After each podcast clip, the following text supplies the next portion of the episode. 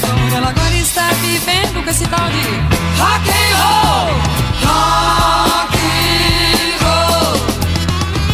Rock and Olá galera, começando mais um H-Menon, a gente tá ouvindo Rita Lee com esse tal de rock and roll, música do disco Fruto Proibido de 1975, como uma homenagem essa semana, né, semana do H-Menon aqui pra gente, que vai incluir um sábado, dia 13 de julho, que é o Dia Mundial do Rock and Roll. E aí, Fred Figueroa, é, nosso consultor para assuntos musicais, Pera, pera. meteu o Rita Lee. Peraí, Não? não é assim não, veja só. O cara passou um mês longe, disse aqui antes que ah, não vou na aula do Google Trend, sumiu, tu tivesse que se virar, já chega escolhendo música. Meu amigo. Foi bronca, foi bronca. São as conjunturas sociopolíticas que fizeram com que descambasse pra esse cenário aí. Só porque o cara veio da Europa, o cara chega assim, no ônibus. Né? Mas eu acho que foi uma música bem escolhida, porque primeiro traz o rock and roll pro Brasil, né? A gente abre com a música brasileira, uma música de 75, como o Celso já falou. É, tem um ponto interessante que a letra, né? Que a letra vai questionando o que seria o rock and roll, né? E num dos momentos a gente ali fala uma moda que passou em Aonde? 1975, né?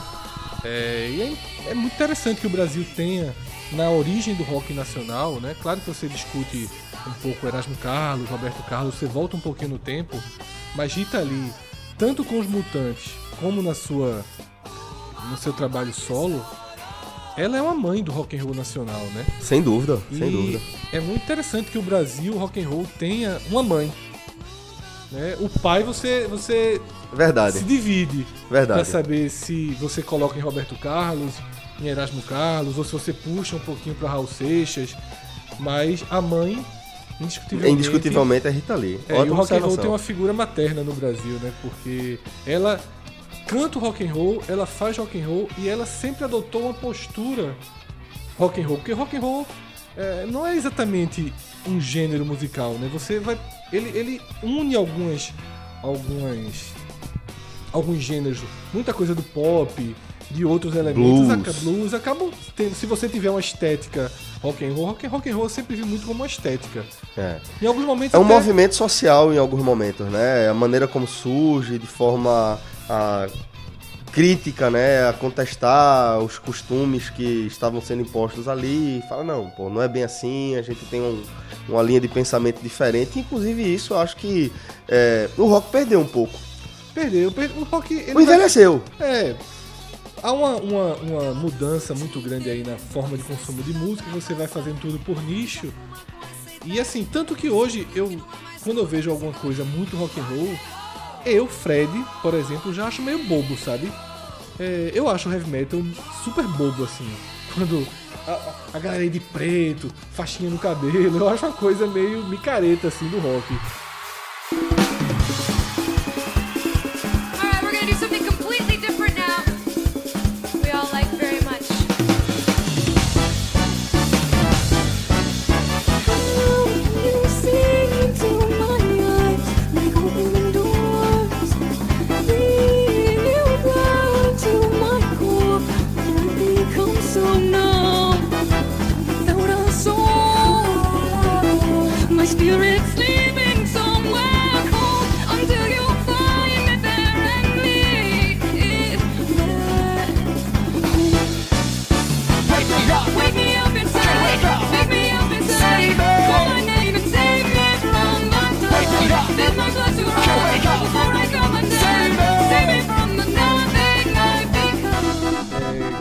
É, estão dando um murro agora, né? Na, Então, na direção certeza. do carro, na parede do quarto. Eu tô bem pertinho de fazer isso também. Eu, eu, Com a vantagem de estar perto de você. eu, eu gostei, micareta do rock. É, eu acho, eu acho o heavy metal meio bobo assim, mas ok. É, e tem, Zé Cabaleiro usa isso numa frase, né? Tava mais bobo que banda de rock. Que um meio palhaço bobo. circo postou. É, é meio bobo, mas assim. é, Enfim, cada um consome da forma que quiser e tem várias é, derivações aí que nesse programa a gente não vai conseguir Não, nem explicar, não. nem alcançar, né? A gente vai falar, como de costume, sobre como esse tema específico, o rock and roll, nos afeta, né? Como ele marca, de certa forma, a nossa história particular. Vamos compartilhar aqui Vai ter um algumas pouquinho histórias. de álbum do rock, né? Vai Teve ser álbum da Copa, álbum do agora rock, exatamente. um pouquinho de álbum do rock. E é cacete, Fred fala isso, da micareta do rock, e ontem eu tava vendo um vídeo de Slipknot, passou na minha timeline no... no Levar Fred na micareta daquela, Instagram. jogar ele no meio da, não, do e paredão. eles estão tocando no... Tocaram no Festival de Quebec, sempre no jan- em janeiro, e pegaram vários... Vários takes que se encaixam um pouco na micareta do rock de Fred. Só que, tipo, os caras pegaram uma cena do palco, eles tocando uma música nova, né? Lógico, com o da música. E depois tem várias cenas no meio da galera, assim, alguém foi com a GoPro no meio e, tipo, todo mundo de preto, pulando, mas, tipo, tendo as, as rodas, né, o cacete rolando, quando... Que Slipknot é pesadíssimo, é... Pelo amor de Deus. Botar Fred num wall of death ali no meio, pra vir uma galera de um lado, outra galera do outro. E, não, vem aqui, micareta! Vem aqui, seus bobos! Mas se você botar isso no trio elétrico de Salvador, é cacete também. É diferente. Veja até agora, desde que esse cara falou, eu tô vendo aqui que as diferenças são mínimas, viu? Só- Desde que o Fred falou, eu tô aqui com As Tem uma- diferenças são Vou te dizer, vou te dizer uma Imagina, diferença. imagina uma, uma horda elas tão de restri- metaleiros tão bate- sendo arrastado por trios elétricos na, orla, na orla ali de Boa Viagem. Seria Olha, possível. olha só, Basta olha colocar só. a banda. A, pipo, a pipoca de Salvador não abre pra, Ah, pra não, ninguém. não abre pra heavy metal, não. Sabe não. Né? não, nem, velho, nem estou não só, questionando isso. não só não só não abre, como eu aposto da pipoca. Eu também. Confronto, se tiver confronto direto aqui. Cacete liberado. Roda de pogo, ou pipoca de Salvador, pipoca de Salvador. Peraí, peraí, peraí, peraí, peraí, peraí. Então quer dizer que já é confronto direto, é?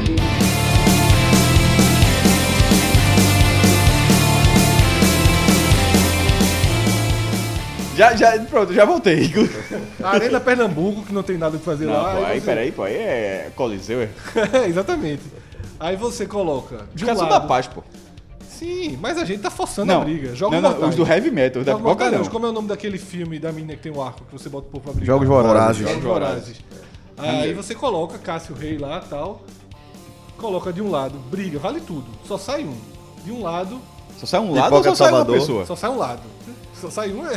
Do lado, Pipoca a turma Salvador. da Pipoca de Salvador. E do outro lado- trincada. Do outro lado. Um, he- com- um heavy metal, death metal. preto, death Pegar, metal. pegar, pegar, pegar a vertente mais, mais pesada que exista do heavy, do heavy metal e beleza. E pegar a pipoca do primeiro dia de Salvador. Exatamente, com cada um com sua, com sua arte.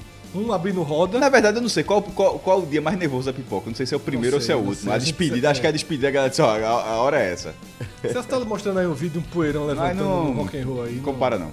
Eu tô, eu tô Bom, com a Mas o pior de tudo, a, a, se for pipoca de Salvador, ganha fácil. Mas porque é a a turma lá treina boxe pro É pai pra... de Salvador. Eu fico pra impressionado é com a nossa capacidade de autossabotagem, tá ligado? A gente faz um programa, a gente pensa, decide, debate, faz, não, ó, vamos fazer aqui um programa em homenagem ao Dia do Rock. A gente abre o programa dizendo que heavy metal é bobo, que a Fred disse micareta. isso. Peraí, a é gente, micareta, vírgula. a micareta do, do rock, né? O único ponto, ó, o o único ponto o que que chamou que eu de achei, bobo foi né? uma análise interessante, eu nunca tinha mais pensado nisso, mas e a outra que eu concordei. Ou seja, É, você é só o- concordou. Não, não, não, não. A que eu concordei foi a do confronto. Achei uma análise interessante, mas não significa que eu ache que seja isso. A gente tá agora, era, a do confronto direto. Era eu e Cássio concordando. A da- agora, a do confronto direto é fato. Essa era não é estranha, não. Essa era, aqui- veja, desde que eu conheço vocês é assim. Não, eu vocês concordam? concordando? Com tudo, basicamente. nenhuma. Vocês divergem de alguns pontos. Veja só, é, como eu falei, a gente, eu cheguei a falar isso no podcast, né, do, do- da raiz dessa semana. Ouvi quase todos os Agamenões, só não ouvi o de São João, porque eu não gosto muito de São João. É, Nem tudo, nem muita gente, meu irmão.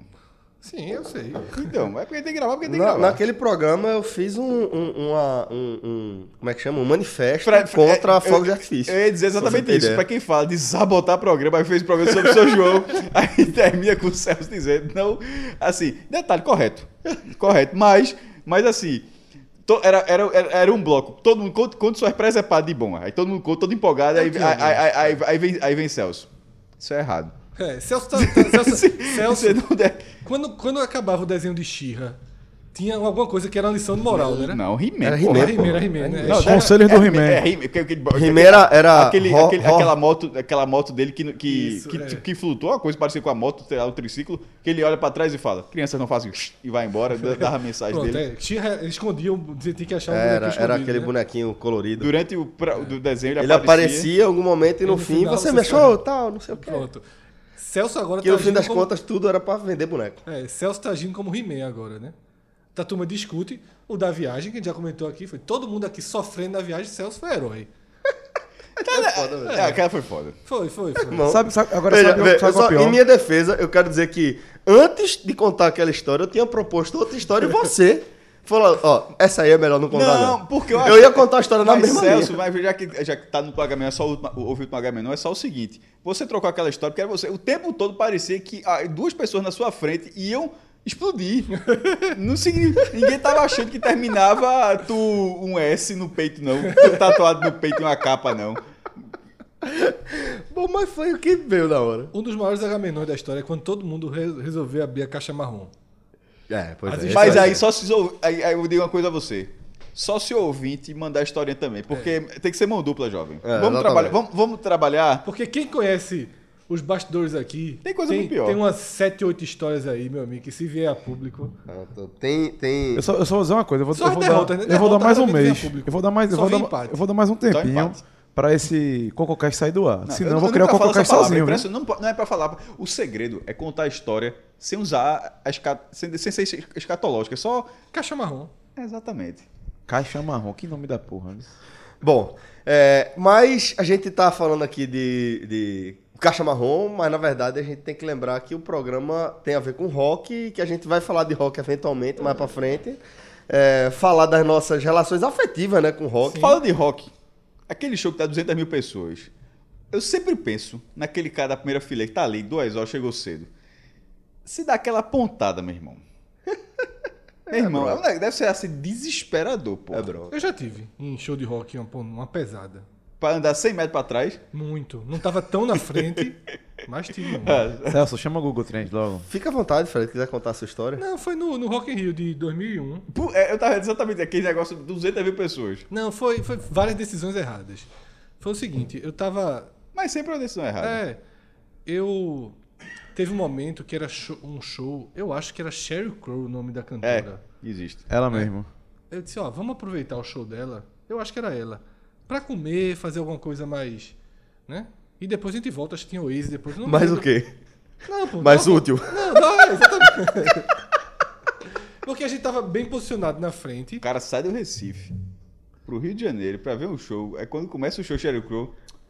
Não, isso, isso, Ele foi pra ver outro show, provavelmente. É, exatamente. Isso foi a minha maior lição que eu tive assim do Rock in Rio que eu fui em 2001.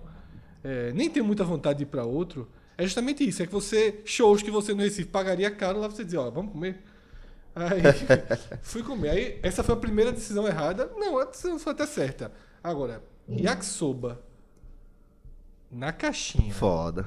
Pra quem tá No passando. calor. Foi- era de calor, dia? Era de, começa de dia, pra quem tá passando o dia lá. Essa é uma, uma decisão bem errada. Aí comi yakisoba, achei bom, né? Gostoso. Alô, Yakisoba. É. Aí comi yakisoba, voltei. Bicho, quando eu voltei, mas foi eu chegar mais ou menos no meio, vinha aquele. O primeiro frio, né? Ah, É a facada de Excalibur. É, aí eu disse, meu Deus do céu, não acredito. Já tinha. Tá ligado? cara, tá numa guerra. Excalibur, cara, deu uma. Deu uma... Aí eu disse, tava com meu primo, disse, Felipe, bicho, eu preciso recuar. Eu vou ter que ir no banheiro, velho. Tem que ir de todo jeito. Aí fui. Né? Andando rápido, né? Naquele, Pra trás. Pra trás, naquele negócio, andando rápido, andando rápido, andando rápido, Sabe procurando pessoas banheiro. percebem, mas ok. É, procurando banheiro, procurando banheiro. Pum, pum, pum. Aí cheguei. O banheiro do Rock in Rio.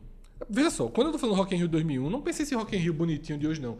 Era um areião e tal. Mas o banheiro era como se fosse um... Carnaval de Olinda? Não, era como se fosse um depósito. Esses, esses galpões.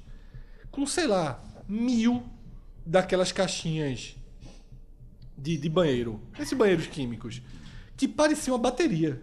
De tanto porta abrindo e fechando. Acho que era. Eu não falei, eu falei mil, mas Sim. pelo menos 500 tinha.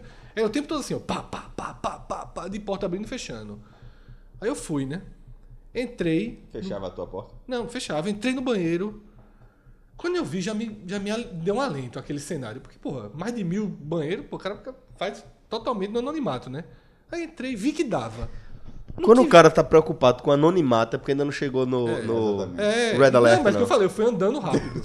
Numa dessa, no futuro. Eita, cara. O microfone deu uma brochada aqui, caiu.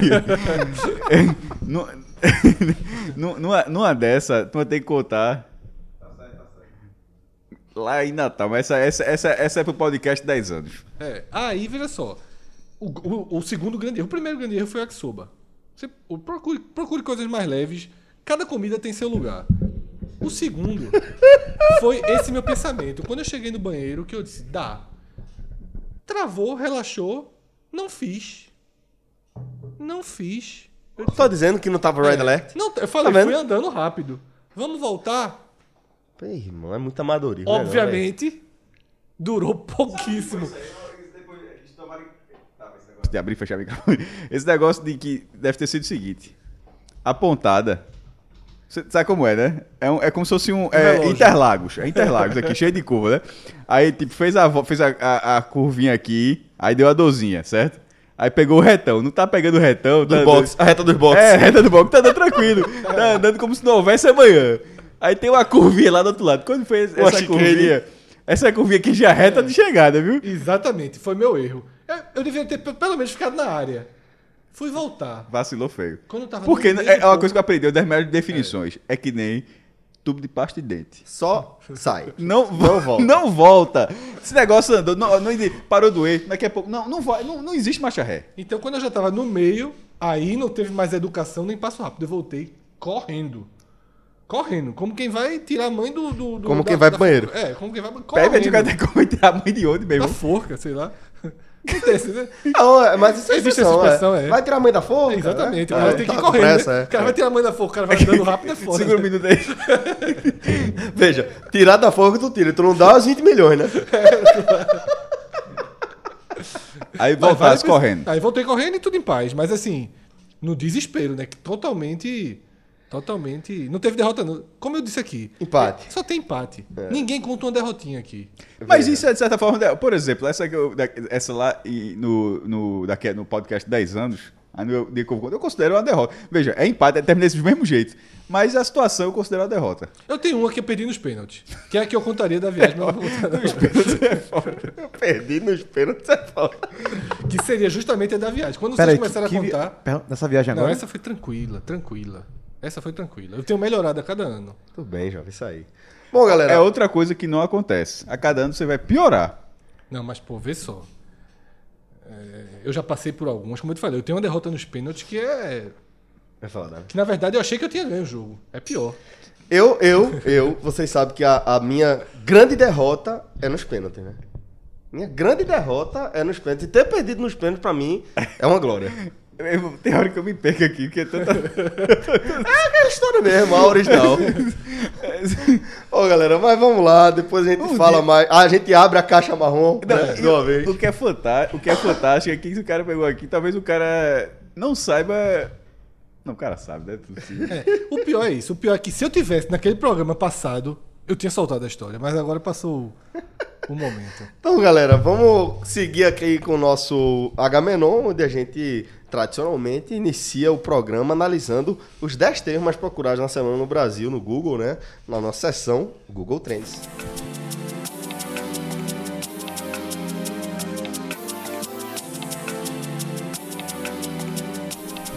25 minutos depois, né? A turma passou a limpa aqui, o que era a derrota nos Passou pênaltis. limpo, não. Ó, essa pauta. Passou sujo. Desse, esses poucos segundos que pro, pro ouvinte não foi nada, perdemos um dos melhores Agamenon dos últimos tempos, infeliz- infelizmente. Mas Agamenon, caixa marrom. Vai ter Ele que vai sair. vir, vai vir. Vai ter que sair. Mas É. como o Mestre falou, a galera vai ter que compartilhar a história também. Não, favor. sozinho ninguém entra nessa, não. e, e que, por favor, que Fred conte seu episódio de Miami. em Miami. Apuros em Miami. Por favor. Muito, muito, muito. Férias frustradas. mas- Vamos lá. É, na décima posição do Trend Topic, um assunto é, que vem aí do mundo das, das celebridades, mas não necessariamente é um assunto leve. É, Marcos Paulo, né, diretor da Globo, já, já falecido. Ele foi uma das buscas, muita gente buscando, inclusive, um número alto de buscas. Foi uma semana de daquelas de números mais altos. Eu fiquei sem entender o que tinha acontecido, mas é que Antônia sei. Fontinelli. Ah, tá. Exatamente. Ok, ok, ok. Antônia Fontinelli, esposa mais recente dele, né, Rafa? Isso aqui. é- Acho que era casada com ele na época que ele faleceu, né? E ganhou uma ação na justiça e pelo que eu entendi, os filhos dele não vão recorrer, vão deixar. Vamos deixar? Pelo que eu entendi, pelo- até onde eu li, sim. Desde 2012, né? Ele, mo- ele morreu, ela vem lutando por essa ação. Ela, que ela definiu da seguinte forma: foram sete anos de muito esculacho. Né? Mas a justiça deu ganho de causa a ela por 3 a 0 e ela vai, a partir daí ela passa a ter 12,5%. Alguns sites definiram como da fortuna de Marcos Paulo. né, não sei como Não é. sei se. é, Porque quão, quão é, bem sucedida foi a carreira dele nesse aspecto financeiro, né? É, e se fortuna tem um uso pra algo que não seja uma fortuna. Eu não sei se pode se usar, tipo, se o cara tem algum dinheiro, também se caberia fortuna. É, o que é fortuna, né? É. O que se considera fortuna, né? A partir de quanto? É feito goleada. A partir de quanto é goleada, a partir de quanto a pessoa tem uma fortuna, né? Eu não sei, velho. Fortuna tem que estar na casa do milhão, pelo Pra menos. mim, na minha concepção, sim, mas eu Veja só. Na verdade, mais do que milhão. Veja Porque só. um milhão não é Meu fortuna. irmão, o cara foi diretor da Globo por uns. algumas décadas aí. Um milhão. Meu irmão, o cara tem. Não sei se o cara só tem um milhão, um milhão não. Não, muito mais de um Mas milhão. a pô. partir do milhão pra tu é fortuna, mestre? Não, tem que ser mais. Um milhão não é um, um, um fortuna, milhão, não. um milhão de, de que forma? Um milhão guardado. É isso que eu tô Aplicado. Fora a sua casa, tipo. É, um milhão aplicado. Um, um milhão de aplicações. Mas a gente tá falando de muito mais do que isso. Eu já comecei a. O Google já começou a ajudar. Dá uma dica aí do Google. 12,5%, que é o que ela brigava, 30 milhões. Como é, brother? Ele tinha uma fortuna. Então ele tem uma fortuna mesmo. 12,5, 30? Devia ter feito novela, né? É? Devia ter feito novela, né? Amigo, acho que. Não, não, não, não. Desculpa. O título da matéria tá, tá sugerindo uma coisa que não é. Porque o título da matéria diz assim: é, Antônio Fontenelle briga por 30 milhões. Mas Ah, na verdade, 30 eu lendo a todo, né? matéria, é. Ele tinha. a- A o patrimônio dele é de ajeitou, 30 milhões. Então ela lutava por 12,5% Ok. disso, né? Pra mim, continua sendo uma fortuna. Ficou com 3,7. Mesmo os 12,5% dela. Ficou com 3,7. Olha aí.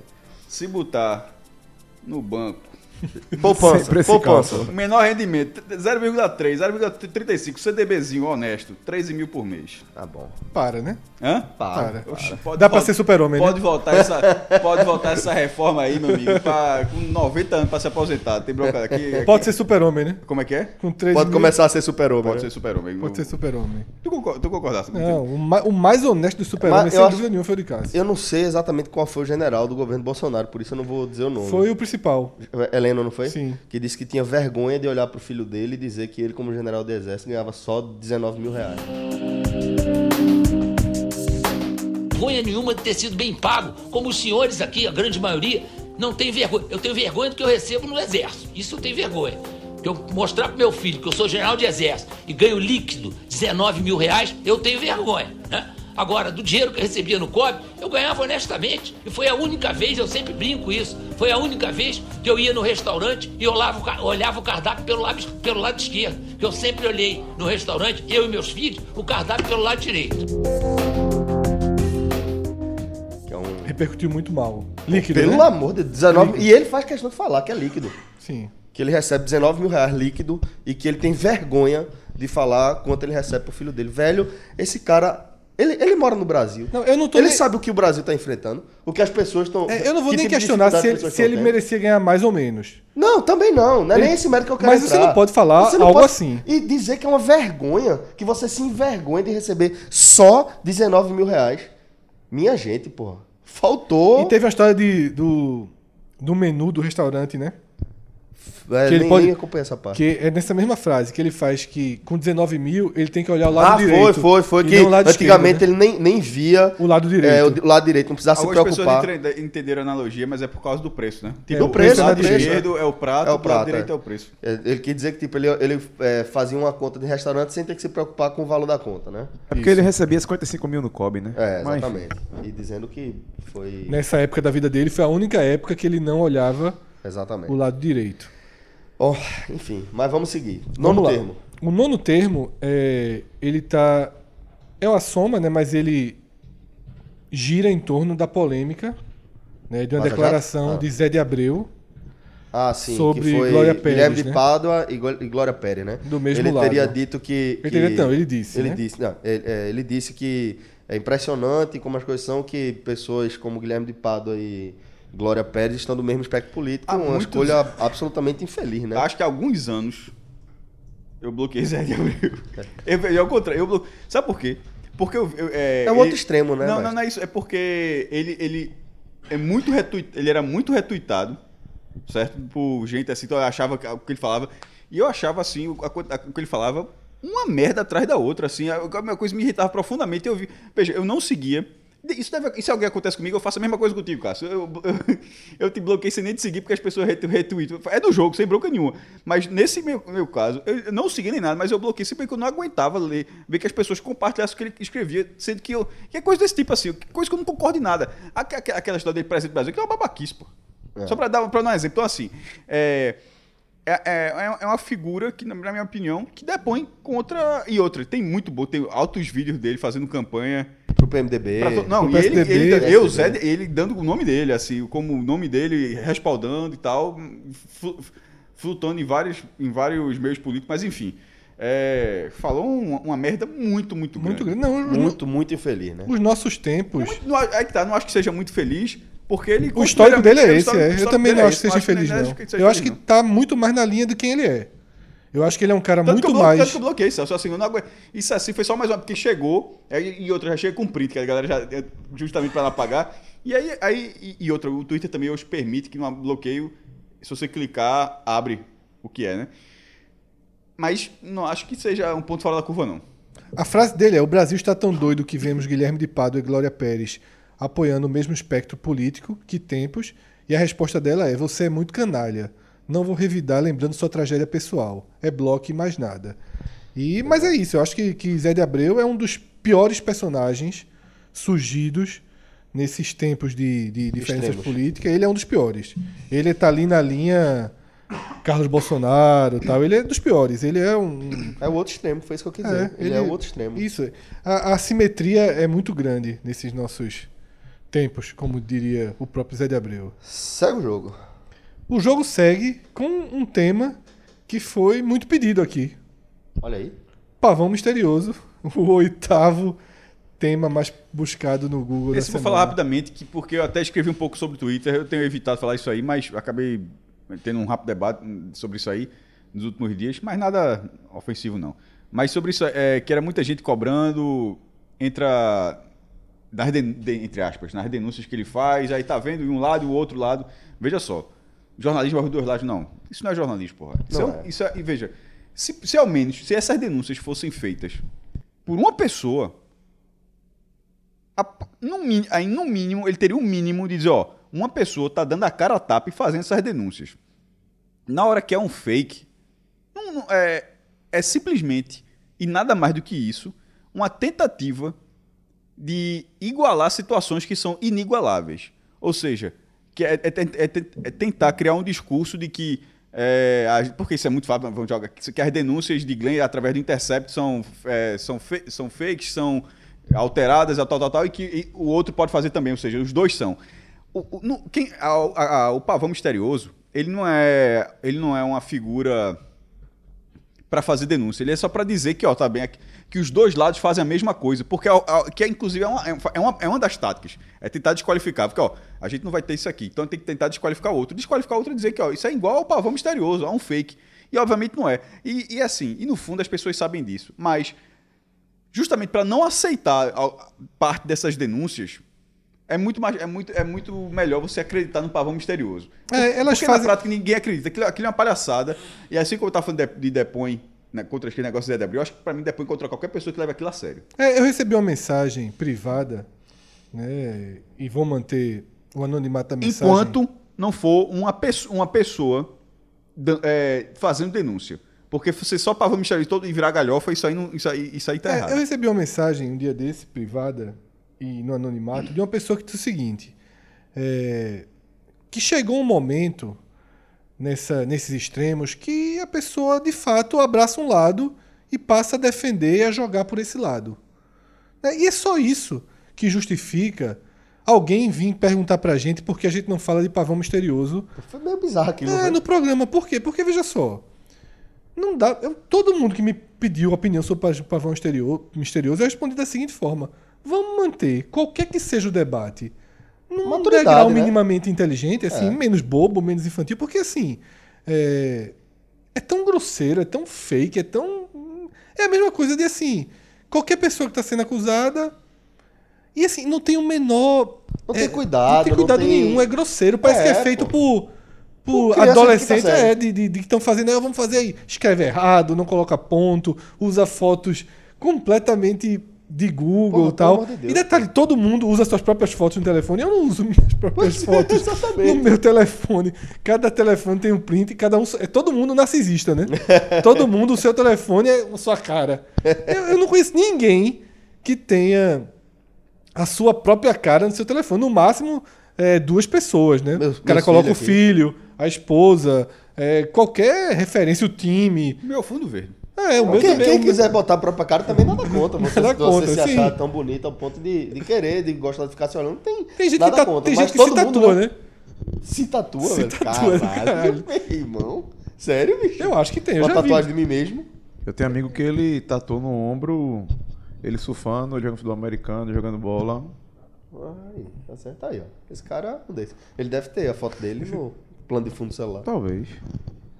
Bom, seguindo o jogo, então, acho que. que é, Fred, só pra eu entender. Esse termo aí, tu tá isolando, só pavão misterioso. Porque foi só pavão misterioso que foi buscado. Realmente Moro, porque Vaza Jato, Deltan. não teve Deltan.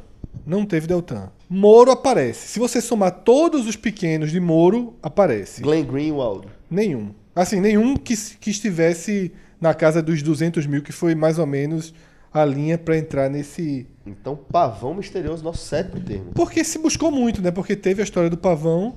É, e aí, Celso, a gente até conversando essa semana sobre diferenças da, né, da lista do Google para o que seria uma lista de Twitter, por Isso, exemplo, isso. né? Por exemplo, o Twitter, nesse dia que a gente está gravando, amanheceu com Magazine Luiza. Alguma ação? Não, de madrugada o Magazine Luiza deu, mil reais de, cupom de, de, de cupom, cupom no aplicativo. No aplicativo. Somente mil reais de cupom. Cacete. mil reais de cupom nessa madrugada. Minha nossa. Não sei, se, né? não sei se vai aparecer No é, Google. no Google ao longo do dia, mas no Twitter as coisas são. é, eu, é, tinha, eu tinha mais cedo, eu tinha, tinha pego o Twitter é, nessa parte da, dos assuntos mais procurados, assuntos pra você. E ainda tá aqui, ó. É o quarto termo mais procurado Porque quem acordou depois tá revoltado por ter perdido. por ter perdido. né? Não, e- Como era o desconto, Rafael? Era mil reais. Até onde eu vi eram mil reais e foi assim. Mas você Exame- tem que fazer alguma compra. Ah, eu não, não sei os detalhes não, só vi que foi assim. A Exame colocou a matéria. A Mas cupom parte desse, desse pressuposto, né? É. Que é tipo um desconto, é um cupom de desconto. Você tem que fazer uma compra. Ainda assim, pode ter valor mínimo, alguma coisa do tipo, né? Mas o que é que acontece? A Exame fez a matéria explicando, que eu sinceramente não abri, só vi na, na, na timeline, e a Magazine Luiza tweetou assim: é tipo, buguei ou foi ação de marketing? Tá ligado? Tirando onda. Mas foi ação de marketing, tá Claro, no claro. buzz aí. É, então foi aí. Mas aí, por exemplo, tem, tem diferenças do que seria do que seria um assunto muito buscado no Google, porque o Google, as- vocês mesmos já debateram isso quando eu estava fora, e a gente já debateu aqui, ele traz algumas dúvidas, né? Então, coisas que não são tão fáceis de achar. Onde é que a pessoa acha pavão misterioso, se não for no Twitter? né? A gente tem que lembrar que o Twitter das redes sociais é a menos utilizada, das grandes redes sociais, É a menos é a utilizada. menos utilizada. Então, assim, coisas que explodem no Twitter, que só tem no Twitter, as pessoas precisam buscá-las no Google, quem não tem Twitter, né? Porque existe esse, esse debate aí. Mas Moro foi Se eu tivesse somado todos os dias que Moro apareceu, Moro estaria nessa. Então vamos empacotar tudo aqui no meio, né? Sim, Dizer pode é empacotar. Pavão misterioso, mais Moro e Se etc. tiver algum, algum ponto novo aí para trazer sobre o debate, cabe aqui, né, nesse momento. É, não Porque não acho- vai aparecer mais acima. É, acho que só, só de de coisa mais recente, só para fazer um comentário aqui, é o vazamento da- do, do primeiro áudio, É. né? Por parte do The Intercept. Um áudio é, que está sendo atribuído a Deltan, da Lanhol, né? Sobre é, o- a decisão do, ST, do, do Supremo de, de proibir a É, entrevista de Lula. desse né? áudio aí, as duas coisas que seriam. A importância desse áudio, eu vejo duas. Primeiro, ter o áudio. Mostrou É. que existe o áudio, o que acaba dando mais peso Mais credibilidade para as mensagens. para as né? mensagens. E o segundo é que ele soube antes. É. Né? Que não era para saber, né? É, Deixando claro. ele comemorar natural, todo mundo É, ele tá imaginaria. outro lado, ele, sim. ele tá do outro lado, né? Ele é o, o, o antagonista procurador, né? é. dessa, dessa história. Então, é natural. Agora, o áudio é justamente. Agora, aquele debate que vocês tiveram, né, de tempo. O áudio foi lançado num mês da, da Vaza Jato, né? Foi Aham. quase que uma, tipo um marco. Então, essa, esses vazamentos, esses vazamentos, não, essa distribuição muito calculada, como já foi debatido aqui por vocês, me incomoda um pouco. Eu sei que é muito material, só que não é só é, o material tá pronto, lança. Tem uma estratégia, mas é natural que tenha uma estratégia também, porque é, é, o Intercept ele, ele faz parte desses, desses extremos. assim Não é um veículo de comunicação.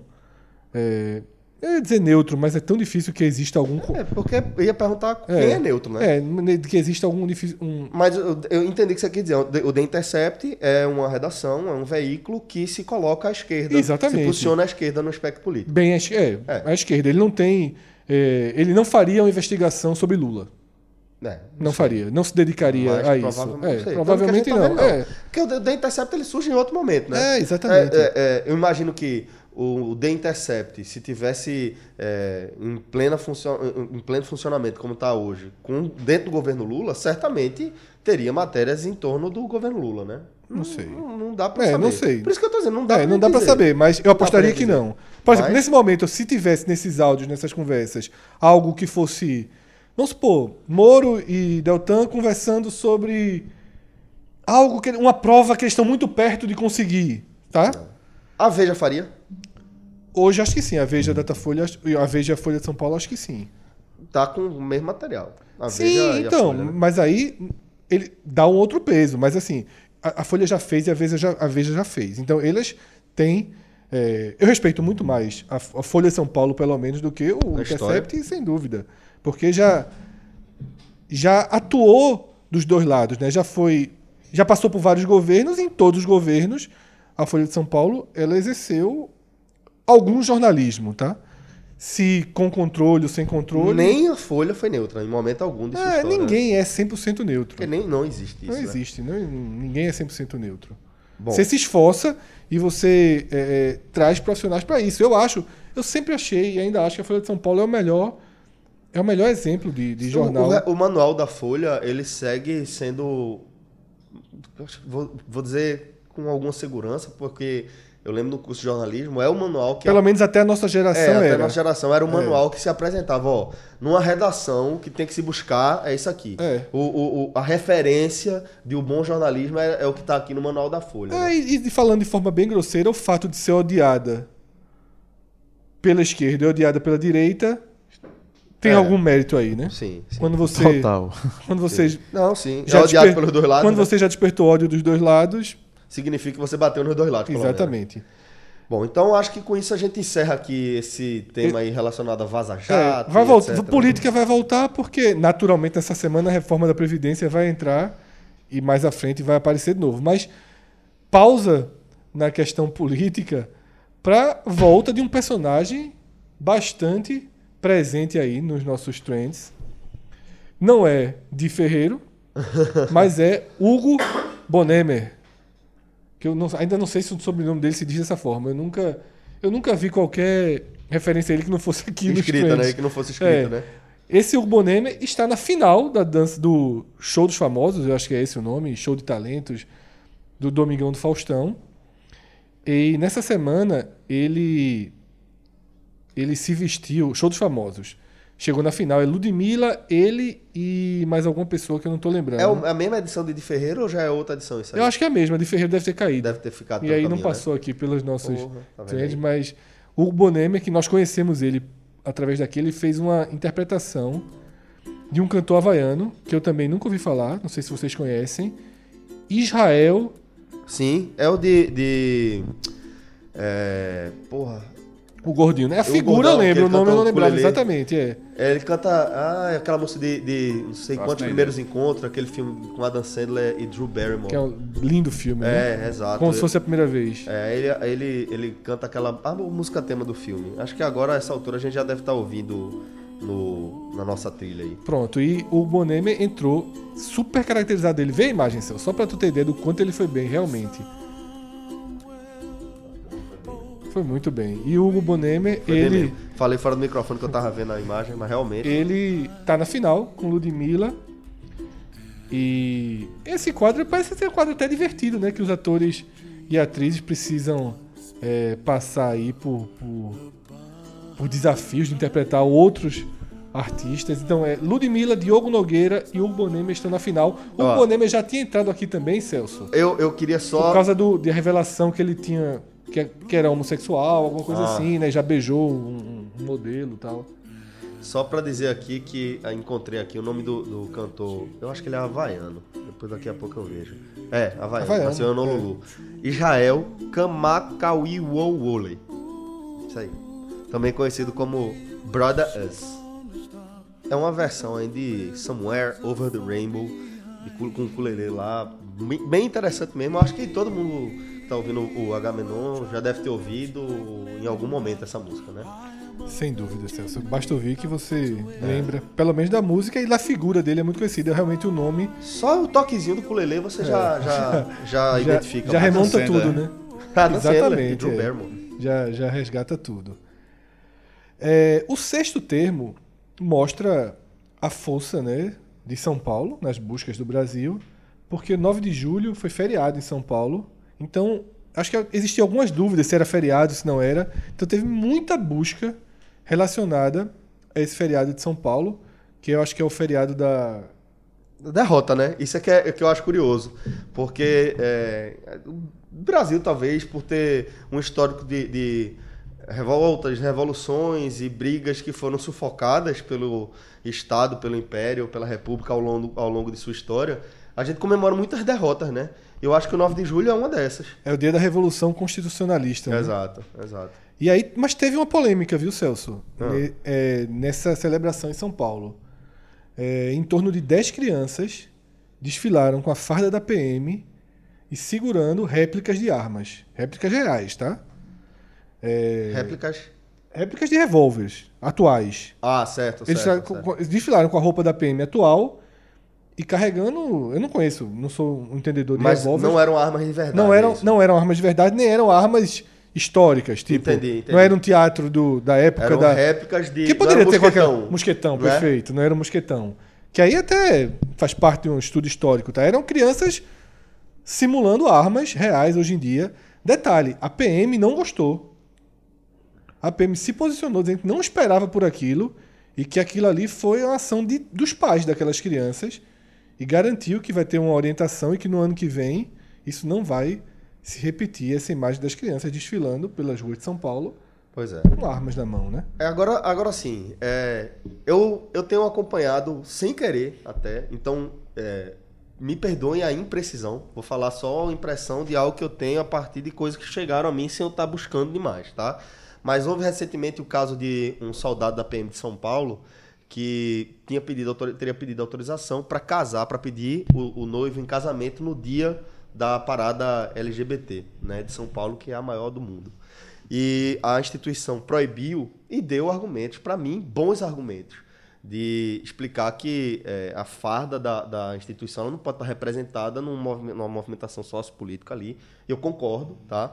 Eh, o, o soldado em questão, ele acabou pedindo o, o noivo em casamento, é, com a farda, inclusive, da instituição, num, num- num evento separado, então não há nenhuma legislação que proíba ele de fazer isso, não houve, por parte da, da, da instituição Polícia Militar, nenhuma perseguição ou sanção a esse militar em questão. Por outro lado, ele tem recebido uma série de denúncias, inclusive é, é, de denúncias, não, desculpa, de ameaças. ameaças, inclusive ameaças que não são anônimas, é, de ex-militares relacionados à, à instituição Polícia Militar de São Paulo, é, se dizendo ofendidos com o que aquilo ali representa e tal.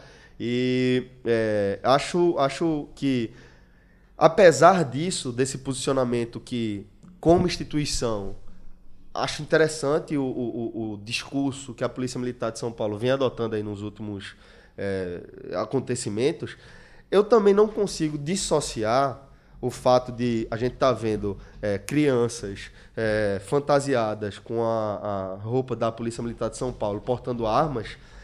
não acho que dá para a gente dissociar completamente a culpa, entre aspas, aqui, da instituição, porque não, não por acaso é a polícia que mais mata no mundo. Então essas coisas não, não são não, não estão completamente dissociadas. Uma coisa é a postura que você tem oficial eh, como instituição de dizer o que você defende, o que você não defende, o que você contesta, e outra coisa é a prática, né? De você realmente eh, ser uma instituição que mata muito mais do que o conceito de sua existência eh, diz para que seja feito. Então fica só essa ressalva em relação ao que está sendo dito e o que está sendo feito. É, enfim, mas pelo menos a posição, a posição oficial da PM foi de reprovação daquilo Sim, sim, e de sim. garantia de que não se repetirá mais e que foi, como, como pelo menos o comando da PM falou, algo que saiu sem que tivesse no, no programado. O quarto termo é, é justamente a reforma da Previdência, né, que foi aprovada no final Texto da base, noite. né? Texto da ba- base da reforma foi aprovado em primeiro turno. Página bem segura, né? 71 votos. Precisava acho que a maioria era 308, né? é, ele precisava precisava. 308, conseguiu 379. E é o texto base. É Isso. importante ressaltar o texto base, por quê? Porque a partir de agora, inclusive enquanto você está ouvindo isso possivelmente, Estão sendo discutidos os destaques, né? os destaques são muitos destaques, né? Que podem abrir exceções aí para várias categorias. E é onde, no final das contas, é, se deve ter mais atenção, porque quanto mais exceções forem sendo colocadas dentro da reforma, Menor o impacto geral da, da reforma da Previdência. É, né? assim, a gente pode debater aqui muito os ganhos e, e- e Perdas. que a reforma traz, porque obviamente ela traz ganhos e perdas. Isso. Não é possível que alguém ache que ela é 100% boa, 100% ruim. né? exatamente. Então, mas é, é perigoso você começar a abrir muitas exceções por pressão política e esses destaques são basicamente exceções. Lógico que algumas, lógico, lógico que algumas a gente vai considerar, porra, é, vale, tipo, uma, uma regra diferente para as mulheres, que vai ser, esse texto de destaque, ele já, já se condicionou que ele vai ser aprovado. É, é, acho que é aceito por uma parcela grande da população. Mas aí quando entra policiais, quando entra funcionários públicos, professores, aí você já vai começando a, a, a Categorizar, dividir, né? a categorizar e assim, quando começa a categorizar, todo mundo acha que a sua categoria Isso. merece Tem- tem- tra- um tratamento um pouco diferente, né? Tem justificativa para ser tratado de forma diferente. Até professores. Isso. Tá? Eu acho que os professores, por exemplo, eles merecem ter salários muito maiores do que, do que tem. Mas eu não sei se, por exemplo, na Previdência precisa estar diferente os professores dos médicos ou dos bombeiros, ou enfim. Eu não, É, não tenho. Eu confesso que eu não, não sei, eu não, não, não tenho tanto conhecimento econômico para É, afirmar isso. nem eu. Né? Mas eu já comentei aqui em outros momentos que é, reformas como a reforma da Previdência, elas são fundamentais, elas são cíclicas em qualquer sociedade, no, no sistema que a gente escolheu, que a gente vive, né? É, de tempos em tempos a gente vai ter que rever, porque é um planejamento que é feito dentro de um recorte social que certamente ele vai mudar ao longo dos anos, ao longo das décadas. E a crítica que eu faço é em relação ao impacto da, da, da reforma da Previdência, que eu acho que é um impacto de curto tempo. Eu sempre penso que a gente. Aquele negócio que você falou, Fred. Toda reforma ela vai ter pontos positivos e negativos. Toda reforma ela é traumática para o país. Porque toda reforma da Previdência, em qualquer sociedade, ela divide o país entre quem vai ser é, afetado mais, de forma mais próxima ali, se está perto de se aposentar, e vai sofrer diretamente com essas reformas, então vai prejudicar o- a, a maneira como você. quanto tempo mais você vai ter que trabalhar, quanto você vai receber depois que se aposentar, e também os que estão do outro lado pensando em se aposentar daqui a algumas décadas. E quando eu vejo isso, eu sempre penso que a gente deveria estar debatendo uma reforma muito mais ampla, muito mais profunda, que a gente não precisasse no próximo ciclo presidencial, porque aqui no Brasil é basicamente de 8 em 8 anos, a gente não vai ver um- nada diferente disso na, na, na história eh, da democracia eh, recente do país. Os ciclos presidenciais eles são de 8 em 8 anos, desde Fernando Henrique, desde a, a, a- a- aprovação lá da, da, da reeleição tal. É, que vale destacar foi mudada durante o jogo, né, na, na primeiro, no primeiro governo FHC.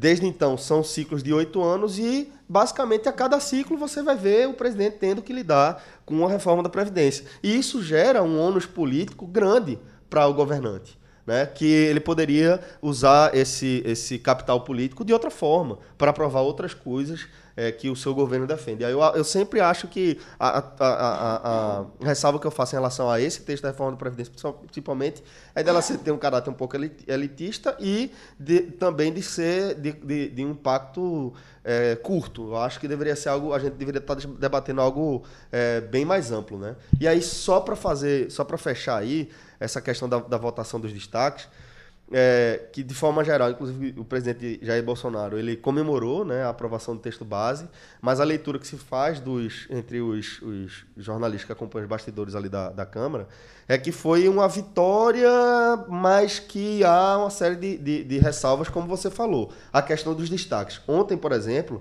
quando estava sendo votado o destaque da categoria de professores, Foi o único que foi votado. e é, é, é, nem todo mundo votou, nem todos os deputados presentes conseguiram votar.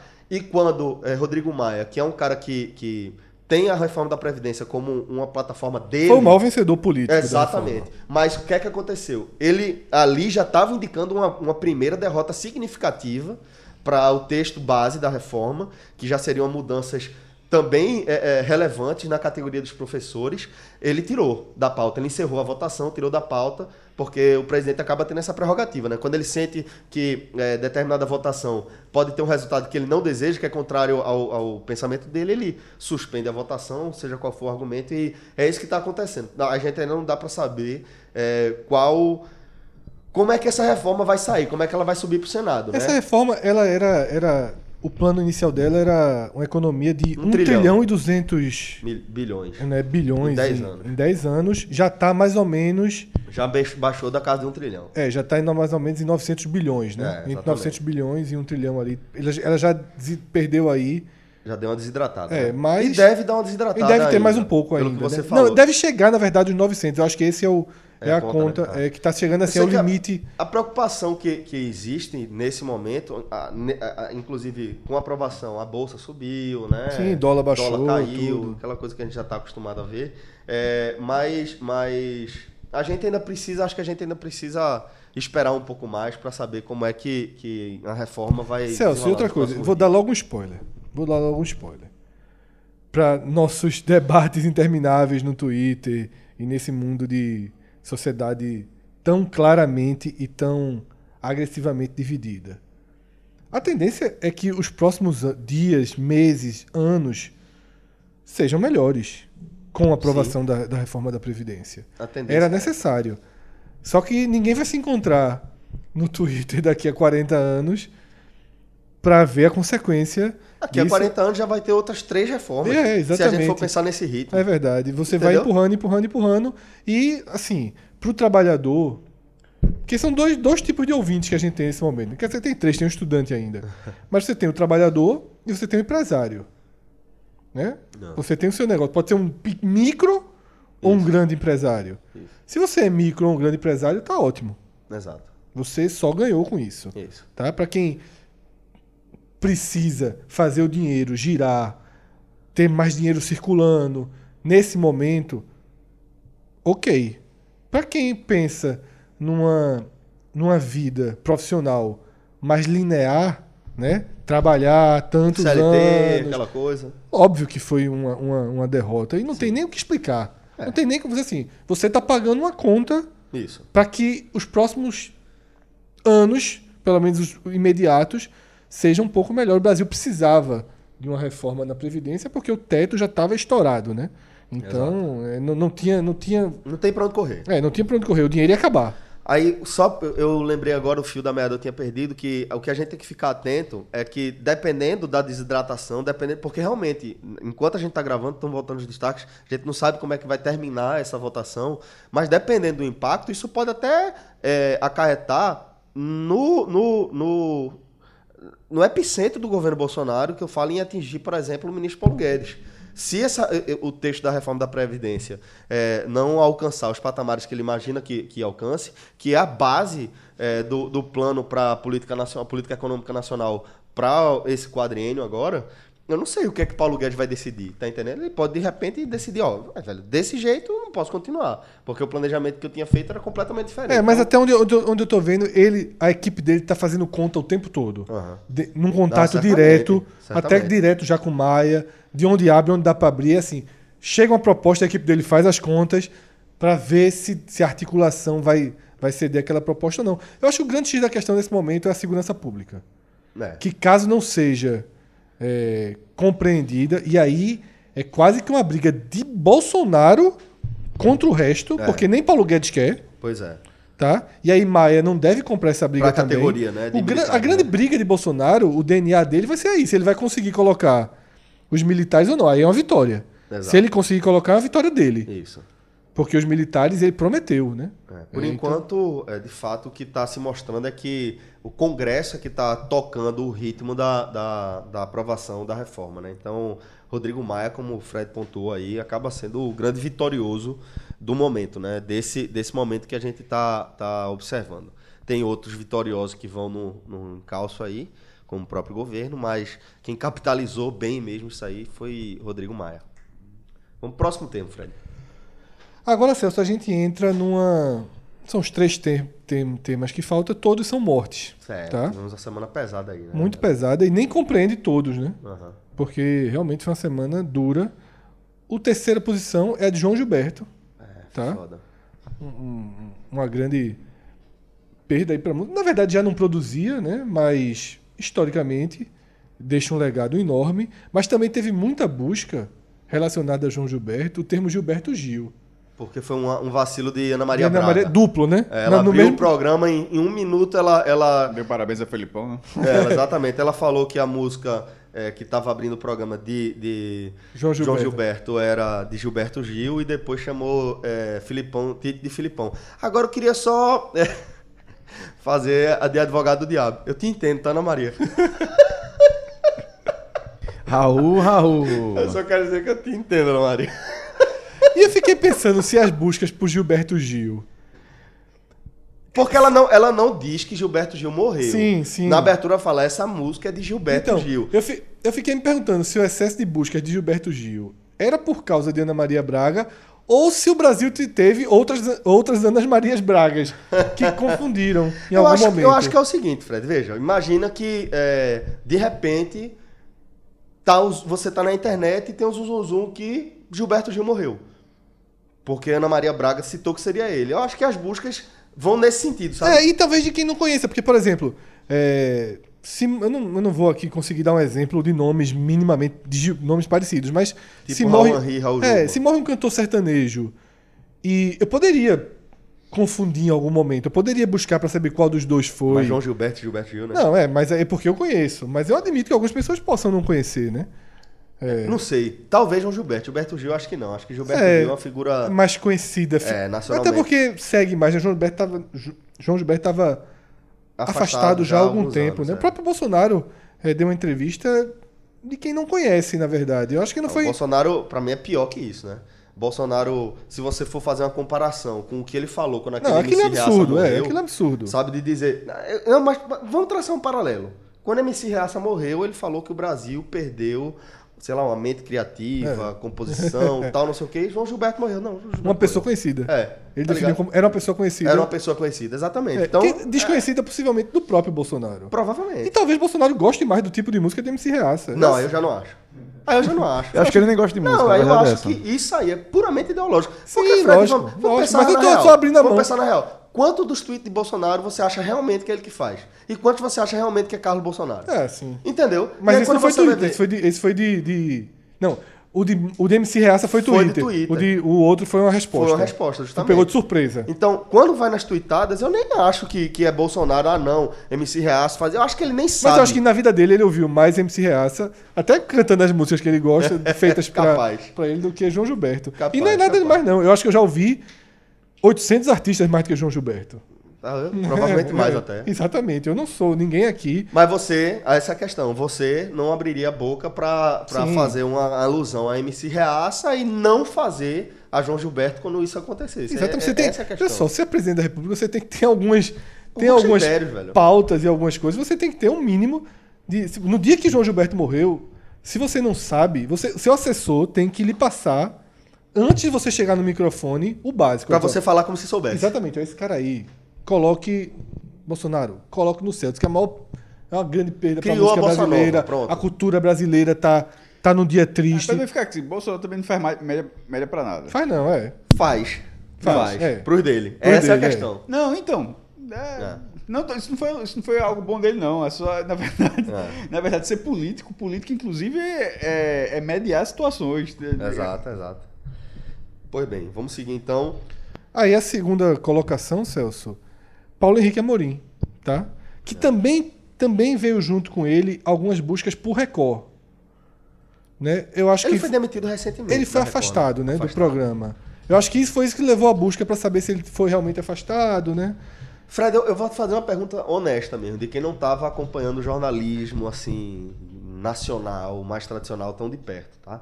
Possivelmente eu também não vou saber responder, mas faça. Mas, é, Paulo Henrique Amorim, pelo que eu saiba, ele, ele normalmente tem uma visão um pouco mais progressista. Sim, esquerdista, total. Mais de esquerda, né? É, acho que É, progressista alivia a visão dele. Eu acho que ele era bem esquerda, esquerda chato, né? Esquerda militante. Entendi. É, você acha que, que o afastamento dele. Sim, foi é tratado dessa forma. Entendi. É tratado hoje é basicamente. é, é tratado do como um governo, né? pedido. Agora, Mesmo que ele no programa que ele apresentasse, ele não Conversa fiada, né? Não, Conversa Fiada é o, é o blog dele. Ah, tá, tá. o programa dele era aquele. é, eu não sei o nome aí, Record Espetacular. É o Fantástico da Record. Ah. Certo? Ele nunca tenha. Ele não emitia opinião no programa dele. Ele lia um texto. Ele era um, um- talvez o editor do programa e lia um texto. E não acho que o programa tivesse qualquer é, lado pró-esquerda. Acho que, na verdade, durante todo esse tempo o programa já era pró Governo. pró Bo- Bolsonaro, mas ninguém consegue ser dois, né? É. E já há alguns anos Paulo Henrique Amorim vinha sendo dois. O, o, Paulo, O Paulo Henrique, é, o o Paulo Henrique Amorim da Record era um oco. Isso. Era oco, porque Vazio. era um, é vazio. Imagine se o William Bonner tivesse a vida a vida da rede social e de um blog que Paulo Henrique Amorim tem. Imagina, é verdade. Ou que aquele cara do Pingo dos Is tem. Do Certo? outro lado, né? É, tipo, se ele fosse. Você não. Ele poderia exercer o trabalho dele? Poderia, como Paulo Henrique Amorim exerceu. Mas você sente muito pouca verdade ali, né? Ou muito, é nem pouca verdade, é você sente muito oco. Né? Mas, é, ok sentir oco, porque ele apresentava um programa que não era um programa político. Era um programa de Uma amenidades, né? Uma revista. Então eu não vi também problema nenhum.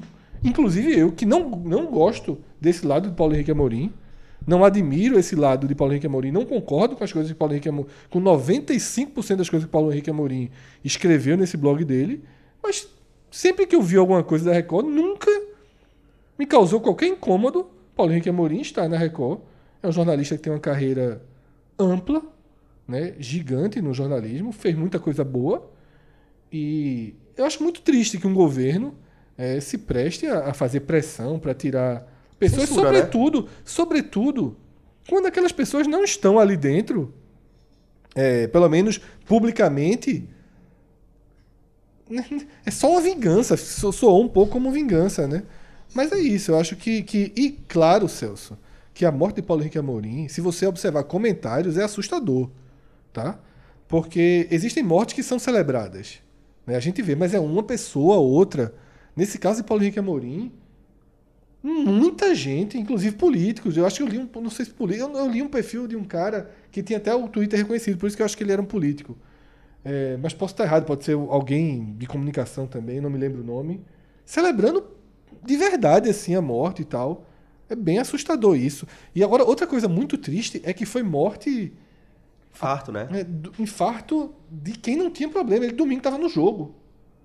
Ele foi para a final da Copa América, foi jantar na noite anterior e aí e aí é o seguinte, né? Aí é saindo um pouquinho disso, é porque eu estava até conversando sobre isso quando eu estava jogando tênis ontem.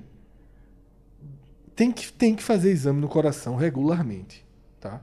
Eu acho que todos nós, sobretudo quem está chegando aí nessa faixa 30 e poucos, 40, tem que ser todo ano. Eu não faço, não. É aquilo que a gente, muita gente diz no comercial da Orto, né? É, o quanto a gente tem relapso, relapso, né? E aí o coração é a mesma coisa, pô. A gente tem que estar fazendo isso, porque é, nesse- nessa conversa que eu estava tendo ontem, um amigo meu, William, ele, ele até falou o seguinte, que ele né, vai, se cuida, tem tido alguns problemas, superou. Quer dizer, ele não teve um problema, ele, teve, ele tirou um, um tumor da garganta que foi tratado como câncer e depois ele descobriu que não era um câncer. Viveu um drama aí de, de quase Um um, abraço mês. pra William aí. É, quase um mês e não era, né? Foi uma, uma, uma, uma leitura errada e tal. E ele tava me falando que um, um médico dele, o cardiologista dele, disse: hoje em dia, quem trata qualquer que seja o problema cardíaco, dificilmente morre. Se você tiver um problema cardíaco e tratar, e assim, alguns, inclusive, praticam atividades esportivas, tendo controle. Hoje em dia tem esses reloginhos, né, que, que medem a, a frequência.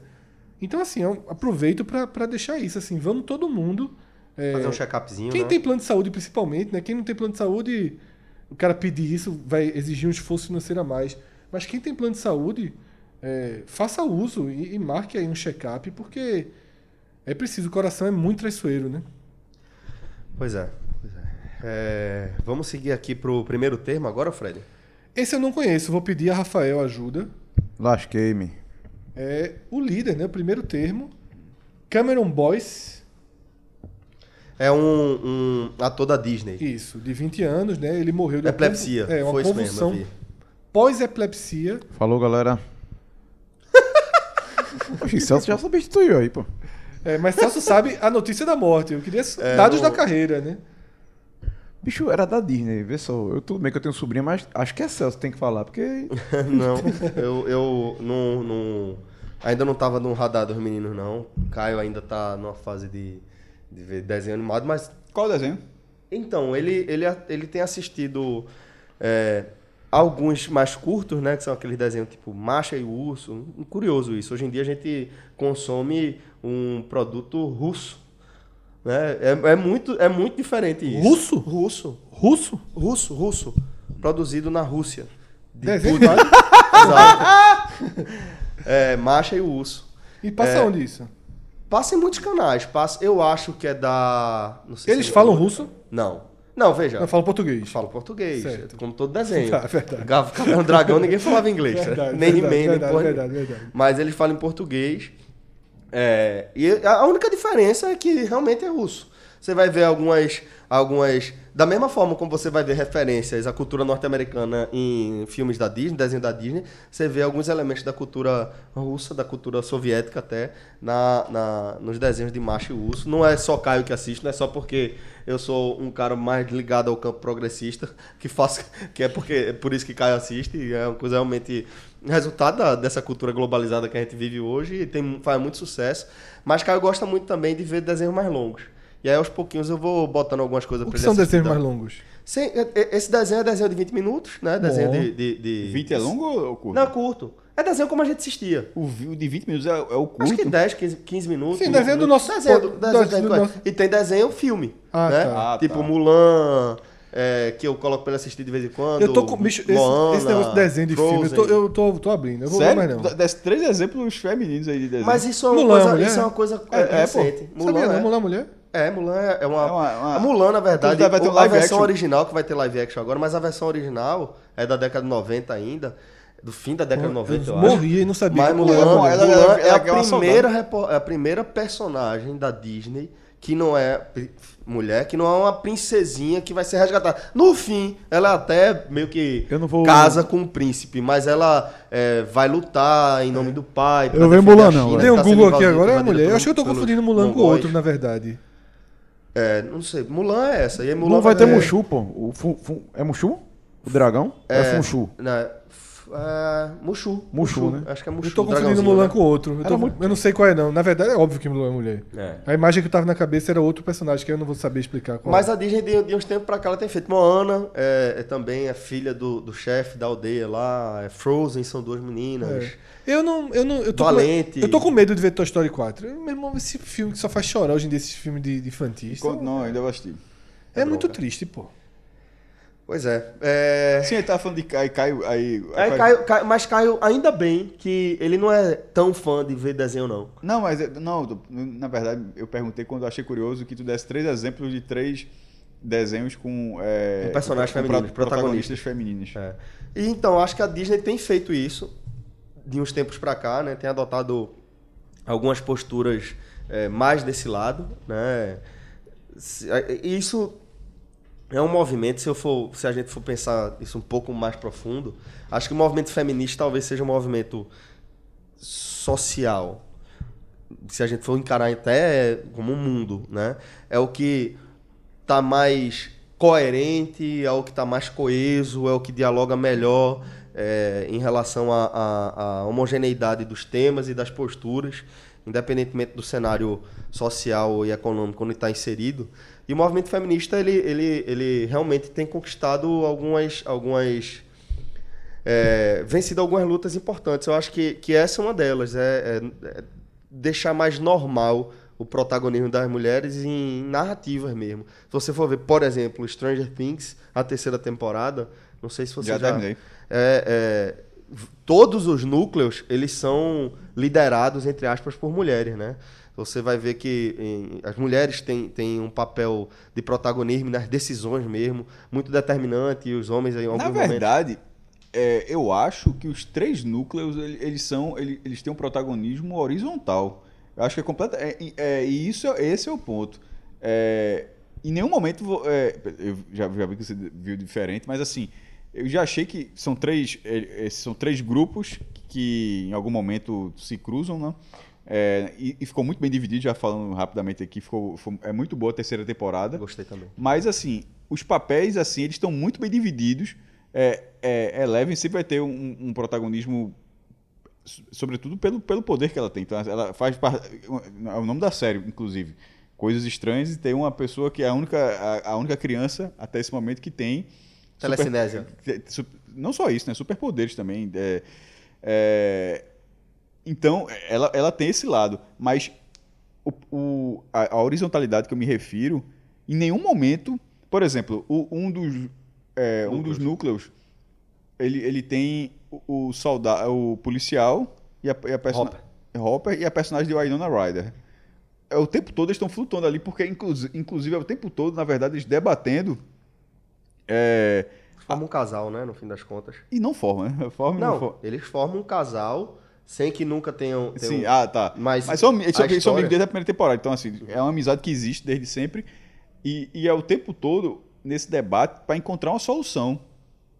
Não, é, em nenhum momento, mesmo sendo ele o cara que tem a arma, mas ela que toma a decisão, ele que dirige, de repente ela que toma a dianteira, que, que acerta a direção. Então, assim, vai, vai sendo espelhado, sabe? Eu, eu, eu vi, eu vi dessa forma. Cheguei um Ah, pouquinho diferente, Aí, aí vai, mas nessa linha aí. o, o outro núcleo, que é o da sorveteria, é, são dois adolescentes mais velhos e duas crianças, e sempre dois casais. A, os dois mais novos, bem nerds, a outra, de- a, a outra nerds, inclusive, porque é, é, é um, é algo tratado como elogio, e é pra ser mesmo assim, porque a inte- a inteligência, você desabrochando com o conhecimento. Em 80 não, né? É, mas, mas, mas ali eles absorvem bem aquilo, né? E, e- e o outro. É, mas, mas é tratado como xingamento. claro, claro. Né? Pra, pra menino, não pra pro- ela. Mas não e, pra menino. Não, mas ele fala, velho, veja só. Eu sei que você encara como xingamento, mas você é nerd. É, não, mas e ele não faz a menor questão de ser também. Não, não. Na verdade, eles fazem questão de ser. Sério, né? Vocês não vão terminar a temporada, não, que eu tô justamente Não, nesse não, episódio, mas só- né? não, mas tá- Vai voar o mas- microfone aqui, viu? Mas, isso é- mas são grupos que tá, tá, tá no trailer, assim, meio. Então, assim, a- ali eu vejo também bem uma uniformidade, cada um com seu papel de, com seu papel de a, a, a menina decupa- decupando o russo, o, o, o cara que transporta todos, que toma a dianteira para lutar em determinado momento, o outro grupo que é um grupo maior, que são o restante das crianças, que é o que tá Eleven também. Então, assim, na- é, eu vi, na verdade, um, um cenário que me deixou feliz, inclusive. É, não por ter, como você falou, ter tido esse protagonismo está lá, só que eu não vi nem mais nem menos, eu vi completamente igual. Nenhum personagem é, é- é abaixo do Bom, outro, eu dessa forma. dessa forma. Eu também vi com uma pegada um pouquinho mais puxada pra, pra é, uma valorização das personagens femininas. Elas estão bem valorizadas, só que assim, não para a, a- a diferença que eu vi foi que assim, esse- elas elas não estão valorizadas para dizer, ó, o protagonismo é esse. Eu vi que na verdade tá to- todo nenhum personagem ficou escanteado. Eu acho que eles conseguiram distribuir muito Eu acho, eu acho essa bem, né? história de, de que as mulheres passem a ter mais protagonismo nos filmes, eu acho que a gente já caminhou bem para isso. E acho, na verdade, que o Brasil tá. Esse é um debate é, que vai além do Brasil, logicamente, a gente tá falando de produções que não são nem brasileiras, mas eu acho que o Brasil, ele tá é, é, no momento um pouquinho atrasado disso e por isso consumindo mais, porque em alguns, em alguns lugares já está começando a- uma coisa mais chegando ao ponto da naturalidade. Né? Eu acho que esse ponto é um avanço. A sociedade está avançando em vários pontos. Tá? É, mesmo que a gente tenha retrocessos, né? como a gente está Os vivendo. movimentos cíclicos da, de pendular, né? Isso. Do sistema político, Mas né? O, o- o- Andando pra frente. o anda para frente. Isso. Com mais ou menos velocidade, anda para frente. Mesmo retro... Avançando mais é, em alguns aspectos ou Mesmo não, em governos outros, de né? retrocesso nesse, nesse lado, como é, como é o governo que a gente está vivendo, governos mais conservadores, hum, que, que travam algumas coisas, ou que não dão mais é, é, iniciativa, não dão mais é, fomento a algumas coisas, mas está andando para frente. E eu acho que não se anda mais para trás. É, mas também tem que tomar cuidado para não se ter uma, um debate como se teve ali na final de Game of Thrones, sabe? Que a série passou a ser analisada por esse prisma, com o, o, desti- o- o destino de Daenerys, assim. Então, assim, foi uma série onde as mulheres dominaram a a- e de forma sem, sem parecer forçada em momento algum. Aí no final transformar como se fosse e, e no final. Ela ficou é, louca e é um, é um desserviço ao- Exatamente, ao eu achei que movimento. foi- achei- foi- é, é. é é- é foda que também não- ninguém aqui é mulher, né? É. Sempre tem esse negócio. Quem é, mas ao mesmo, mas ao mesmo Exatamente, tempo. mestre. Mas, até- mas, mas ao mesmo tempo. É, é, uma, é uma peça de, fi- de ficção. Exatamente. Onde todos os outros personagens passaram por transformações e. e- Os homens fizeram coisas muito piores Muito do que as piores. mulheres na série inteira. E, e que, assim. de- a, a- falar que não existiu protagonista feminino ali é. Pô, a série é toda. é, lógico que tem Jon Snow e todas as outras são mulheres. Os personagens principais. Né? Do bem e do mal. Arya, Sansa, Sansa. Cersei, Exatamente. Daenerys, a feiticeira. Todas Então, os personagens são mulheres. São muito fortes. Agora. fato. Eu acho, eu acho só que é o seguinte, Fred, também. é, eu tentando pensar aqui, não com um recorte histórico mais curto, mesmo que amplo, mas mais curto. Se você for pensar num recorte histórico secular, certo? É, distorções para o outro lado, exagero para o lado feminista, eu acho que é o movimento que se espera. Sim, Quando sim. você quer, quer, é, deixar alguma coisa no meio, você vai esticar o seu lado até onde você puder para que na Sim, negociação sim, você chegue num lugar que seja aceitável. É, isso- Então, isso- isso eu um acho que é pouco- muito é. isso. A gente tem que enxergar dessa forma. É, só não acho que você tem que ficar sempre enxergar dessa forma e eu acho que todo mundo tem que enxergar dessa forma. tá? Eu acho que algumas pessoas que trabalham e defendem essa bandeira podem fazer esses alertas o tempo inteiro. Isso, E, isso. e outras pessoas podem curtir é, muito tranquilamente as coisas sem ter esse alerta o tempo inteiro, porque como eu falei, assim, acho que a, a sociedade ela anda para frente, né, com muito com, ze- com erros e acertos, né, com, com tá sempre se andando para frente. É, isso, isso é muito importante nesse nesse tempo que eu estava fora, tive- eu vi que teve algumas confusões também nesse sentido é, desses debates por aqui, mas Agora que eu. Entendi agora. Jogou de novo. Jogou. não, porque Esse passaporte aí vai jogar muito. são, bem, são, são, não, pô, eu, pessoal, eu viajo todo ano mesmo, pô. Eita, porra, tá bom, desculpa aí. Tu, ca- Só uma dúvida. É só, só dar o carimbo da, da entrada e saída, né? A União, União Europeia. Depende um pouco. Teve Depende mais? um pouco. É, tipo. Quando vai de país pra país, Em Viena, cara? que eu passei um, um, um, um, um dia só, nem na chegada nem na saída carimbou. Então, aí o cara É. entra na entrada de Mas Brasil. Croácia, que ainda tá numa transição, né, pro euro. então tem isso. Bósnia, aí teve um monte de. Só Croácia. Precisar de visto. Pra quê? Pra Croácia, não. Não precisa de visto, não. Pra algum lugar precisava. Não, não. E Bósnia é só uma transição. Só passa por uma cidade, né? Porque pra chegar indo. A Bósnia, Ela ela. bateu na Croácia, bicho. Muito, passei. Basicamente, minha viagem foi na Croácia, né? pô? Croácia, nos principais destinos do verão. É, porque cada lugar é fantástico, Ai, velho. fosse lá no, em Kingsland. Foi. Fosse mesmo. Foi, pô. Tu não visse não, Tu não foi. tem Instagram, não, pô. Para, para de acompanhar o cara, foi. Parei, Estilar se foi. estilei. Eu também dei uma estiladinha, mas eu- mas- Não, a galera- a galera- eu não, eu não meti esse negócio, não. Eu não faço. De, eu, no dia da Yamaha, eu, eu mandei. Pergunta. então, pa- Mandei ou não mandei uma mensagem pra esse cara? E a Mar... Eu, mas mas esse cara, esse cara botou um story lá do piano. Aí eu mandei uma mensagem. Pô, bicho, tá de- que merda é essa? Tá de brincadeira, porra. Aí esse cara deu uma risadinha, caiu, eu parei de ver. Eu disse, não, meu irmão, isso, isso é uma coisa interessante assim. Aí deixava. De vez em quando esse bicho botava uma foto também, né? Ah, normal. E, Sim, sim. Aí eu vi, vi aquela, agora de, de história eu larguei. Aí quer dizer que fosse bater. Foi, foi. Que é, que é Dubrovnik, né? Hã? Que é Dubrovnik. Que é o quê? A cidade se chama Dubrovnik. Sim. É, e de todas as cidades que eu fui. Reconhece algum lugar lá? Sim, eu botei uma foto lá na escadaria do Shame. Foi mesmo? Foi. Tem muita gente fazendo a mesma foto? Eu achei que tivesse mais, mas tem.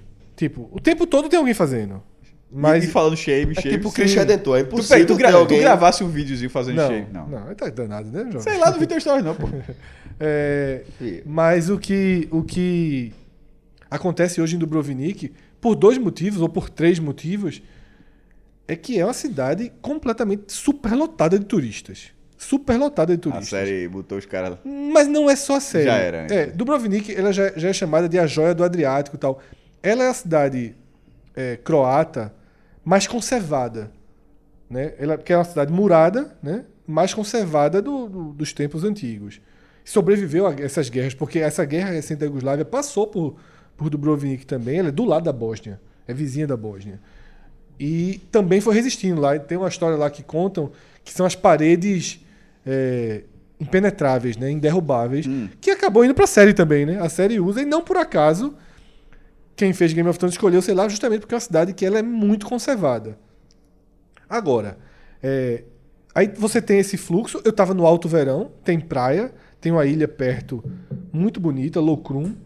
E aí também tem todo esse fluxo de praia, de verão, de história e de Game of Thrones. Tipo, além do shame, teve mais o quê que tu reconheceu? Pronto, veja só, é isso que eu ia falar. Lá tem alguns tours pra quem faz, pra quem quer Game of Thrones. Certo. Fizesse? Não, o o Segurar três Inclusive, euros, eles pô. avisam. Não, primeiro não é 3 euros. Nada lá é 3 euros. É a cidade mais cara que eu fui na minha vida. É mesmo? É muito cara. Muito cara. Eu vou dar um exemplo. McDonald's. Tudo lá. Não, não tem. Na, na- pelo menos na parte principal não tem. É, McDonald's é perigoso com esse cara. O quê? McDonald's é perigoso com esse Para cara. com isso. Mas vou dar um exemplo que me deixou chocado. Vocês sabem essas canecas de aço? Sim, acho que Sabe sim. essas canecas de aço? Que coloca o nome. É, não, pronto, sabe que tem essa base de caneca de aço, né? Tô E algumas pessoas fazem umas. umas algumas empresas fazem uma, uma, uma espécie de umas capas dessas canecas. Eu acho que eu já vi isso aqui em Caruaru. É, Sabe? por aí É. que eu tava pensando. É, que colocam uma coisa de couro. Então, eles fazem lá umas canecas de Game of Thrones maiores, assim, um pouquinho, de aço, com esse revestimento de couro, pra, pra simular como se fossem aqu- aqueles copos que eles Antigo, bebiam, né? E vendem muito isso, esses produtos lá. Eu vendo na vitrine, vi uma vez, tô, eu disse, meu irmão, essa turma deve dar uma facada nessa caneca. Essa caneca vai ser uns 150 conto. Danou-se. Mas eu vou comprar essa porra. Eu vou comprar essa porra e tal. Eu entrei na loja. Tinha 50 reais. Reais, tô falando, reais. Taca, porra. É. Eu disse, eu vou comprar essa porra. Eu sei que, cara, 40 euros. é uma lembrança do caralho e tal, não sei o quê. A caneca custava 850 reais. Que absurdo, pô. Hã? Que absurdo, loucura, 850 reais. Uma caneca dessa de porcelana custa 120 reais de Game of Thrones lá. Você compra em qualquer lugar aqui no Recife por 30. É. Que carinha essas canecas de porcelana? É, cara. Depois, pensa... depois eu vou dar o Google aqui que eu não tô, eu não tô conseguindo identificar como é essa caneca que tá falando, não. é uma caneca de aço revestida de Game of Thrones, assim. Não, não é nada demais, cara. É uma, ta é uma taça? É como se fosse uma. ta- Também fazem como tem, fazem como caneca e fazem como taça. Veja só, 150 tava bem roubado. Tava bem roubado. Tu entrasse pra pagar 150. É. Tu deveria ter dito isso pro cara, sabia? É. Assim, ó, man.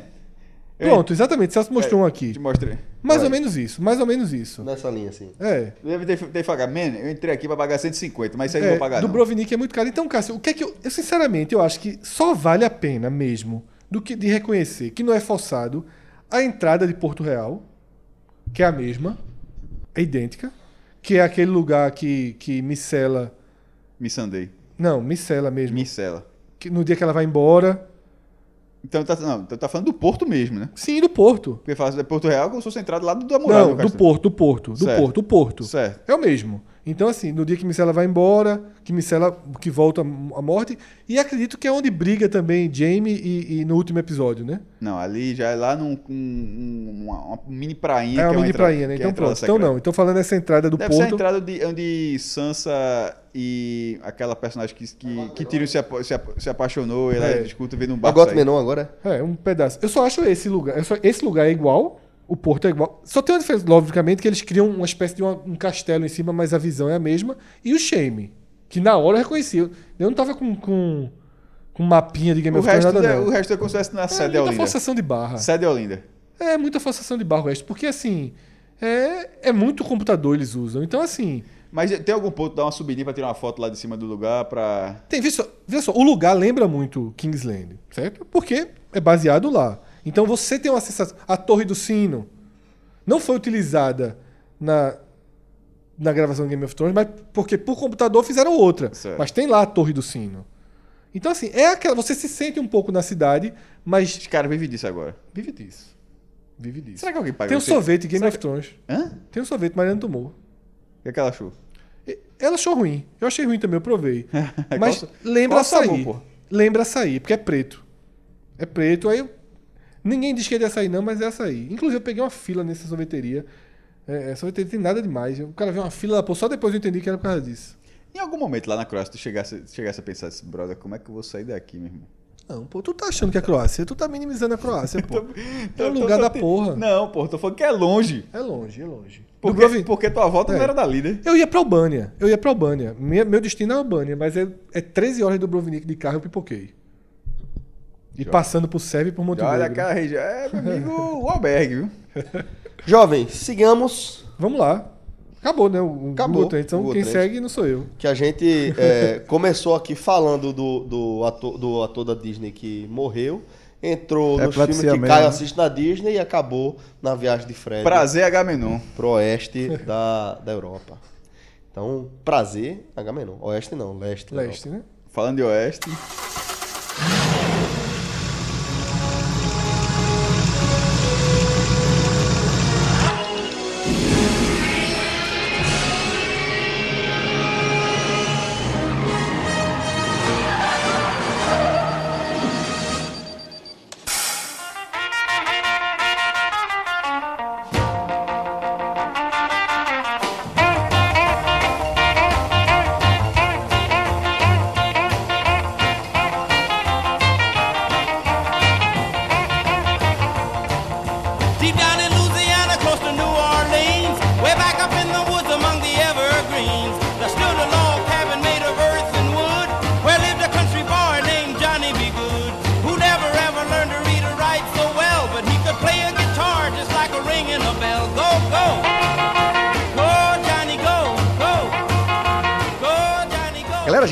Começa nosso DeLorean ao som de Johnny B. Good, de Chuck Berry, que é a música que nosso querido Martin McFly toca na, no primeiro filme, né? Back to the Future, é, em cima lá do palco, tocando pros pais dele, pra turma dos pais dele.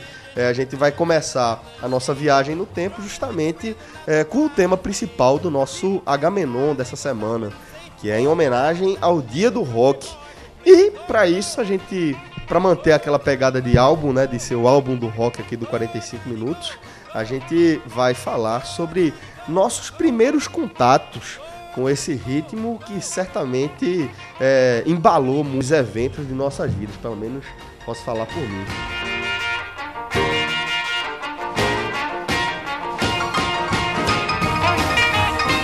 Fred, pra você, assim como foi pra mim, o rock foi a, a música, foi o ritmo que fez com que você largasse os hits infantis da nossa é, primeira infância lá, pela, por músicas mais maduras?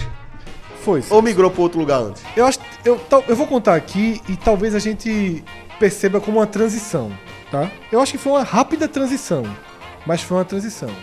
É, se você for pegar a minha infância, quem é que furou a bolha da música infantil? Né, na minha infância, que eu me lembro. Porque música infantil eu ouvi o quê? Trem da Alegria, Xuxa, Balão Mágico. Quem é que furou a bolha? Blitz, Você Não Soube Me Tá Amar. tudo muito bom, tá tudo muito bem, mas realmente, mas realmente, eu preferia que você estivesse.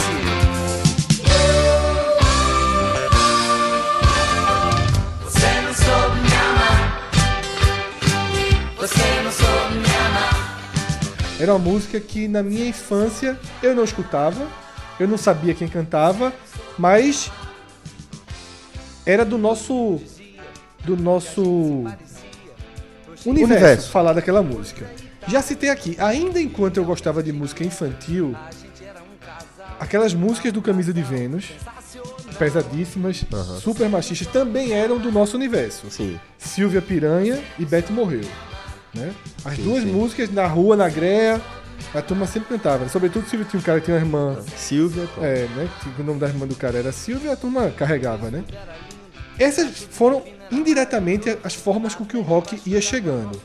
Aí o RPM, apesar de ser um fenômeno, não furou a bolha pra mim. Eu não conhecia as músicas do RPM enquanto criança.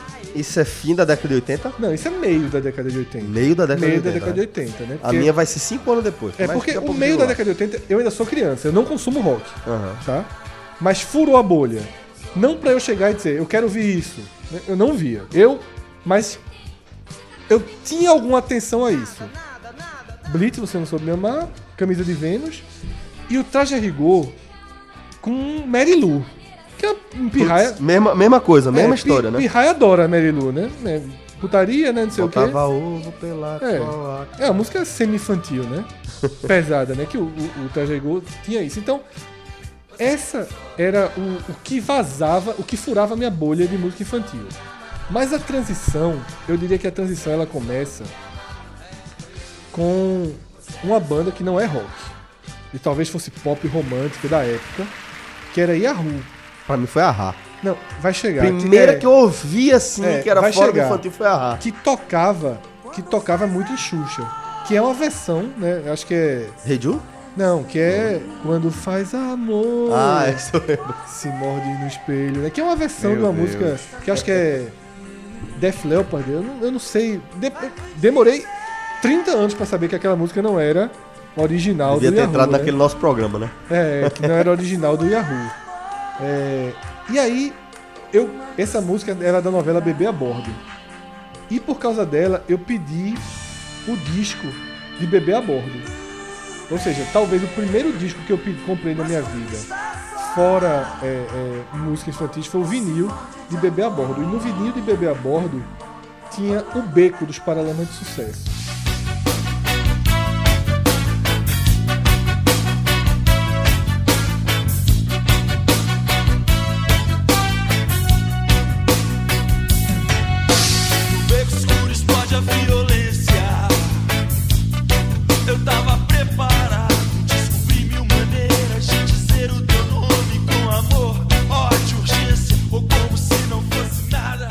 Beco foi a primeira música de rock que eu gostei.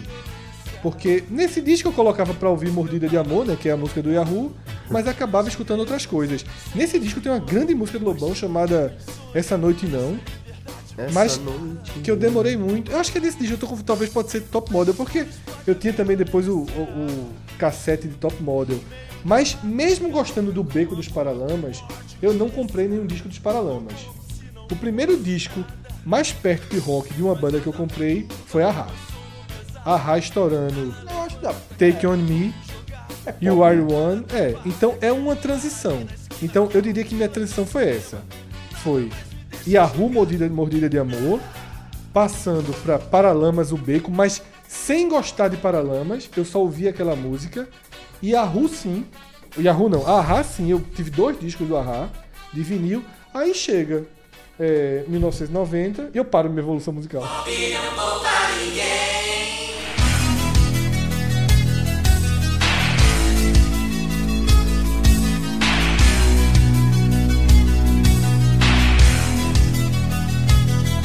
Não importa se só tocam o primeiro acorde da canção. Parou por aí, né? Porque eu conheço engenheiros do Havaí E ficou por aí, e né? fiquei por aí. Mas é sério, aí chega, Caralho. Aí chega 1990, mas aí não sou eu. Várias variáveis. O papo é não, pop. o Papo é Pop, caso. aí não sou eu. Aí é o sertanejo de hoje, é o que já foi. A onda de 1990 foi o Engenheiros do Havaí. Pois a, é, pra mim. A onda foi Era um Garoto. E aí, porra, espirrar na rua com vassoura, tá, tá, tá, tá, tá. Eu ainda era uma criança, tá? Mas aí pra, eu ganhei o disco do Paper Pop. Eu só conhecia as duas músicas, Era um Garoto e o Paper Pop. Mas era disco, né? Não, na verdade não era disco, era fita cassete. E pra adiantar fita era muito trabalho.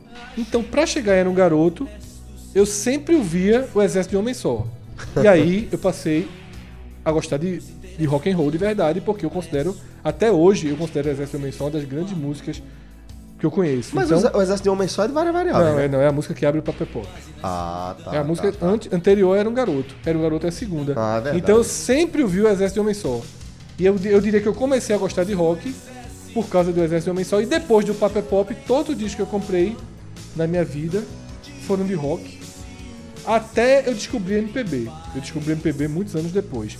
Toda a minha adolescência é de rock and roll. Eu só passo a ouvir MPB quando adulto.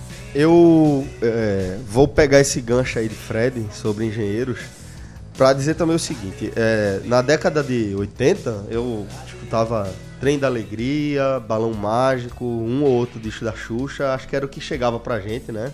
Eu lembro, lembro que, não sei se era Trem da Alegria ou Balão Mágico, acho que era Trem da Alegria, que tinha uma música do He-Man, que era Sim. lá lá lá lá lá lá lá lá lá lá lá lá lá lá lá lá lá lá He-Man, pronto. Eu, eu lembro que, que, como eu gostava muito de He-Man, escutava muito tal essa música. Lembro de estar tá no carro com meus pais e eles botaram essa música. Tu é quantos cantar. anos mais novo que eu? Eu sou de 81. Acho que eu sou dois, anos. né? Pouco. Tu também, né, Cássio? 81. 81. Vocês aí- não foram. Então, porque eu. Quando o polegar estourou, já era uma coisa meio menininha. Então eu já não. Não dava bola. Vocês não chegaram. Nesse A, momento Não, tá- eu lembro de Polegar ter estourado. mas vocês já não curtia. Não, não, não, não, não. Acho que eu ainda não curtia. Na verdade, acho que era isso aí. Não, acho eu que- ainda não tinha idade. Não, pra- acho que você já achava que era de menina. Talvez. Eu Porque não, eu- polegar início dos anos 90. Eu lembro de ter, É. da existência de polegar, mas aí, Fred, eu lembro que em 1991 teve um, um amigo secreto lá no colégio e eu pedi o disco, o vinil de várias variáveis. Eu lembro até quem me tirou, foi uma menina chamada Michelle, era bem pequenininha também, e a galera ficava forçando que a gente tivesse alguma coisa, porque eu era mais baixinho, ela era mais baixinha. Acabou que ela me tirou e era aquela, aquela que você escolhia, você dizia qual era o presente que você queria, e eu, e eu escolhi, ó, eu quero esse disco aqui de Engenheiros do Havaí. Provavelmente, não tenho essa recordação, mas pelo que você tá falando, provavelmente já No do impulsionado é. pelo embalo do Papé Pop. Joga- E aí, Isso presentinho pesado, né? 91, 10 anos. Pediu um disco em 91. Pois é, várias chegou em variáveis. casa, eu aqui japonês me fudeu, pai. Não, mas não era tão, não era É tão caro, que não. disco era o limite, É, era o né? limite, era disco. Normalmente não fui só eu que pedi disco. Porque muita normalmente disco Achei era. que fosse caro, né? Ah, não, mas era, não era barato, não. Se fosse a cassete, porque tinha LP, cassete mas era mais- e... Quando aquela propaganda da Globo Clássica, ela tinha três modelos, né? Como era? É... LP, CD e cassete? Não, né? A primeira é só LP e cassete. Era só LP e É, cassete. é.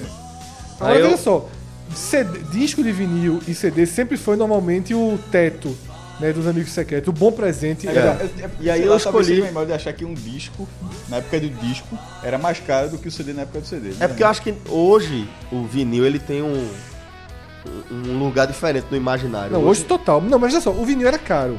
E o CD era caro também. Sim, era. Mas, mas eu lembro também que era algo dentro do, do- O limite, o CD. Orçamento. do orçamento, né? CD chegou a custar, eu acho que 20 e poucos reais. É, eu- a, de 30. lem- a lembrança que eu tenho de CD Numa é em época torno que- de 20 reais. Numa época que 30 Só seriam que- os 50 de hoje. Isso, Ou só até que já mais um na- no fim da década de 90. É. É. quando eu vou ter essa recordação. Esse aí é em 91. E aí eu peço o, o, o o várias variáveis do Engenheiros da Havaí. E aí eu lembro que quando eu falei o Exército de Homem Sol, eu tava confundindo com o Herdeiro da Pampa é Pop. Não sei porquê, na minha Pampa- cabeça confundi. Então, a primeira música eu lembro de ter ouvido porque o disco abre com. com O som é popular. O som é popular, que é bem curtinho, É. né? O som é popular, É eu li isso em música algum lugar. Então, é. Acho que é um minuto e pouquinho. É. E aí depois entrava no que eu considerava a primeira música do disco, que eu, na minha É, cabeça. mas é mais ou menos isso, porque som considerava. popular não é como, é como se não fosse uma música, né? E sabe qual foi a música que eu quase furei esse disco? Ando Só. Ando só.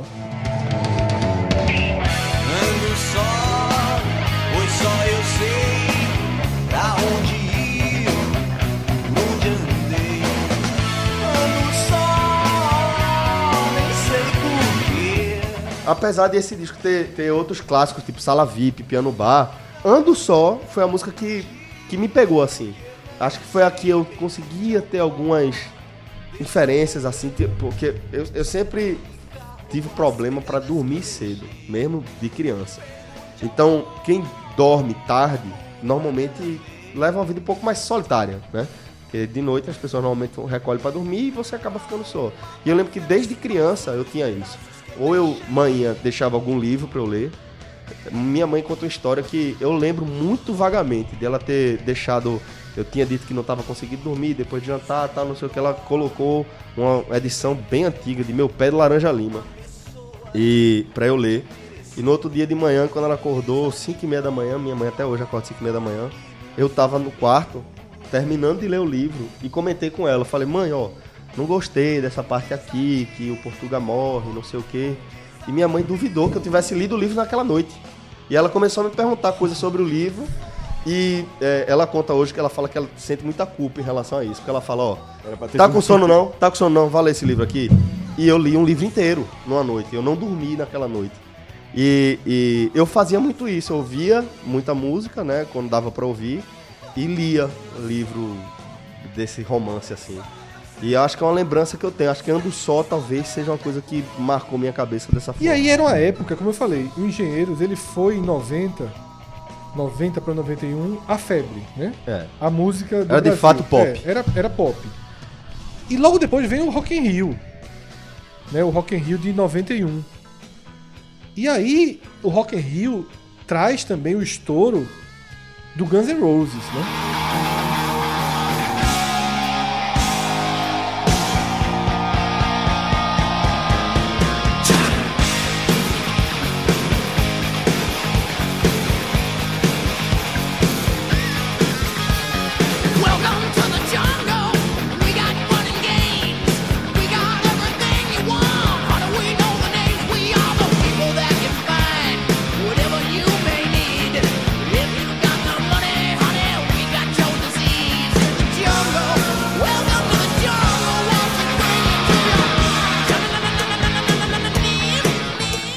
Também é muito forte pra adolescente, né? Slash, o Guns N' Roses é muito simbólico, né? O cara com a cartola, Total. né? O, total. cabe- o cabelão do, Também, do- também fez muita diferença o Rock in Rio 2, né? Que é o 2, é isso que eu tô falando. E eu o acho que tem, Rio tem a ver também com é o- outras é o- coisas, porque o de 91. Guns N' Roses é uma banda, talvez, que a gente vai lembrar, é a banda que tá mais relacionada com a sexualidade, talvez, que a gente vai descobrindo na adolescência, porque eu lembro que Axl Rose, em determinado momento, foi considerado o maior sex symbol do mundo e tal, e você é, ouvir rock and roll, de certa forma, já era uma, uma, uma mensagem que você passava, né? Você se identifica ali com as mensagens Você cresceu um pouquinho, né? Você cresceu, e aí tem essa coisa da sexualidade, né? Que você via aquilo ali. Eu acho que Guns N' Roses ele ocupa meio que esse espaço no imaginário Ele, da minha ele vida era, adolescente. ele era grande, entendeu? ele era, eles eram o máximo possível. Não existia Beatles. Não, não existia. Certo? Não chegava. Pra Beatles. mim não chegava, não existe Beatles, a história dos Beatles não existia pra mim com 11 anos, 12 anos. Então, Pra mim também não. Pra mim o máximo do rock and roll de todos os tempos, de todos os momentos, era aquilo que eu tava vendo ali. É, cabelão, muito solo de Pô, guitarra. aí lança um disco quádruplo no auge daquilo ali. Use Your Illusion, né? É exatamente, um, Um disco quádruplo mesmo. Aquilo ali era assim, era meu irmão lançaram a nova Bíblia, É. né? Assim. E você tinha que ouvir tudo, É, né? meu Deus do céu. Então, Esse assim, CD eu tive, Spaghetti era uma época, era uma época, a nossa geração ela foi é, é, batizada pelo rock, né? O pós-infantil foi rock. Foi. O pós-infantil foi rock. Não sei se pra Rafael, mas vai chegar pra todo mundo ali da nossa geração foi rock. E aí já vem 93, já vem Nirvana.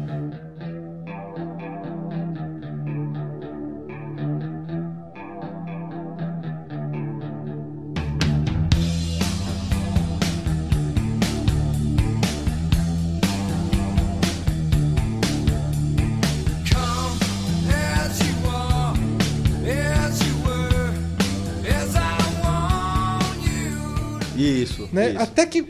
a- tanto que a nossa geração talvez seja a que mais torce o nariz ou a que mais demora a ceder pra ser. é, é, esqueci o termo Não é multicultural, mas é esse negócio. ah, eu gosto de tudo. É, é eclético. Eclético. A nossa geração desvaloriza o eclético. É verdade. né? Hoje tem mais gente que gosta de tudo. A nossa geração, tipo, ir pra um pagode, já, que já é a segunda fase da minha adolescência, que é a adolescência Japaquera. já essas paquera, coisas, não né? sei o que, ou seja, eu tô, já tô indo aí pra 96, certo? Eu ia assim, meu irmão, querendo ser diferente. é, é, é. Eu acho que a adolescência é muito isso, né? Você querer ser diferente ao mesmo tempo que você quer ser igual a todo mundo. Eu tinha né? que. Não, não existia, veja só, em nove- porque em 96 já, essa curva já acabou do rock. Certo? Essa curva já. Ah, é, Fred? É, já não tem, já não é. Não tinha mais. Você tinha o abril pro rock, começa a surgir, depois o abril pro rock, mas esfriou, né? É, eu lembro que em determinado momento ouvir rock era meio que uma exceção. Foi. Veja só, a gente, porque na verdade a nossa geração, que explode com Guns N' Roses aí e, e- e Nirvana e tal, mas ela pega o. Isso é o fim. É, verdade. Isso é o fim do que começou nos anos 80. Pink Floyd, Led É, Zeppelin. que, que foi nos anos 70 no é mundo, mas. de vocês nesse aspecto. É, mas aí é o fim. E como, como é o fim, depois, tipo, é, é skunk, Não, né? Já é um negócio já é mais uma pop, coisa, né? É, você já começa uma coisa por aí. Eu mas acho- pra sair não tinha, veja só. Eu aos. Eu com 17, 18, 19, não existia lugar pra ir. Não existia downtown. Não, não existia. Não existia um lugar pra ir também, pra né? ouvir rock. Não, tipo, eu com 17, 18, acho que não existia downtown pra ouvir rock. Era esses tudo que a gente já lembrou aqui, Remeleixo, Adega, essas coisas de pagode, né? Eu lembro que, que de, de Engenheiros do Havaí, realmente ele quebra pra mim esse paradigma. Tipo, agora eu tenho um disco. É, agora né? eu tenho disco. né? Agora eu tenho um disco, agora eu posso ouvir a minha música do jeito que eu quero. E eu lembro que a partir dali eu passei a, a comprar mais discos. E aí você falou outra banda e você vê hoje, né? Você vê como você é produto desse meio, né? Então, como de repente Guns N' Roses abriu um, um- um mundo pra mim, né? Muito mais do que Engenheiros do Havaí. Guns N' Roses me abriu um mundo de fato pra música internacional, o rock internacional. E eu lembro como eu saí de Guns N' Roses pra ACDC, que já é um negócio um pouquinho mais velho, e saí depois pra Nirvana, e aí saí depois pra Green Day, Do you have the time to listen to me whine about nothing and everything all at once? que já foi uma coisa que já era mais minha escolha. Eita, tem essa banda agora que é contemporânea, Fate que é legal. Fate No More, acho que eu não, não cheguei a pegar. Eu gostei muito, eu tinha um disco de Real Sync. Eu não- Pra não- mim, Guns N' Roses levou pra Fate No More. Ah, olha aí. Pra mim levou pra, mais pra cenário punk e grunge. É. Né, eu lembro de- que um tempo eu, eu ouvi muito ACDC e logo depois de, de, é, dessa coisa mais punk, que foi no fim da década de 90, foi quando eu, vo- eu entrei pra, pra fase lá da, da micareta. Foi quando eu passei a ouvir muito metal. e aí hoje, hoje, Fred, eu acho que eu tô mais nessa categoria eclética. Sabe? Hoje eu tô mais na categoria eclética. Eclética do, no rock, né? Não, rock, não. Tu ouve pagode em casa? Não. Não, veja, pagode não, mas eu vou, eu vou Brega. falar. Qual? Brega. Também não. Mas eu escuto música clássica, eu escuto é, música, música é, de. Forró. Escuto, escuto em determinado momento. Mas só raiz. Só raiz. Mas aí. aí- eu Mas acho é, que- é o que o rock and roll nos formou. É, é, é a ranzinzice que a nossa geração trouxe do rock and roll. Provavelmente. Pro- Mas o que eu quero dizer é que assim. Tu não ouve eu não. Safadão. Não, Eu também não. Eu não escuto Safadão, mas o que eu quero dizer é que se eu estiver num lugar onde estiver tocando Safadão, dentro de um contexto, eu gosto. Entendeu? Se eu tiver num, sei lá, num churrasco, numa festa e tiver com as pessoas interagindo naquela música, eu consigo Mas tu não bota aquela música. Não boto, não sou eu que vou, vou lá e vou colocar essa música. Mas não me incomoda, eu não fico com ranço. Sertanejo eu fico, "Pô, novo. tira isso daí. Sertanejo novo. Em algum momento eu gostava de sertanejo, eu consumia, eu Mas, baixava mas, música. mas tu ouvia Zé Camargo Luciano, que eu sei. É, em determinado momento eu via. Por exemplo, eu acho assim, é que você, você é um cara desde que eu lhe conheço, que é um cara muito do rock, muito de metal. E tá, você tem, tem escutado muito black music de vez em quando. A gente, Escuto a gente tinha conversado sobre, music, hip sobre hop, isso um tempo atrás, você até indicou um, um documentário. Foi, de foi Hip Hop Evolution. Pronto, eu não vou mentir, consegui ver dois e depois parei. Até hoje tô, tô em dívida com isso. Putz, escuta, é muito bom. Mas pra Celso fazer isso já tá mudando do rock e pra mim é ser atlético mesmo. Mas, vemos e convenhamos, acho que atlético mesmo aqui da É, sala Fre- sou é, eu. Rafa, exato. Porque Porque, eu realmente eu, não, eu não, não, não tenho a estiga de botar uma música de pagode pra ouvir sozinho, entendeu? Mas va- vamos lá. Se a gente for fazer uma.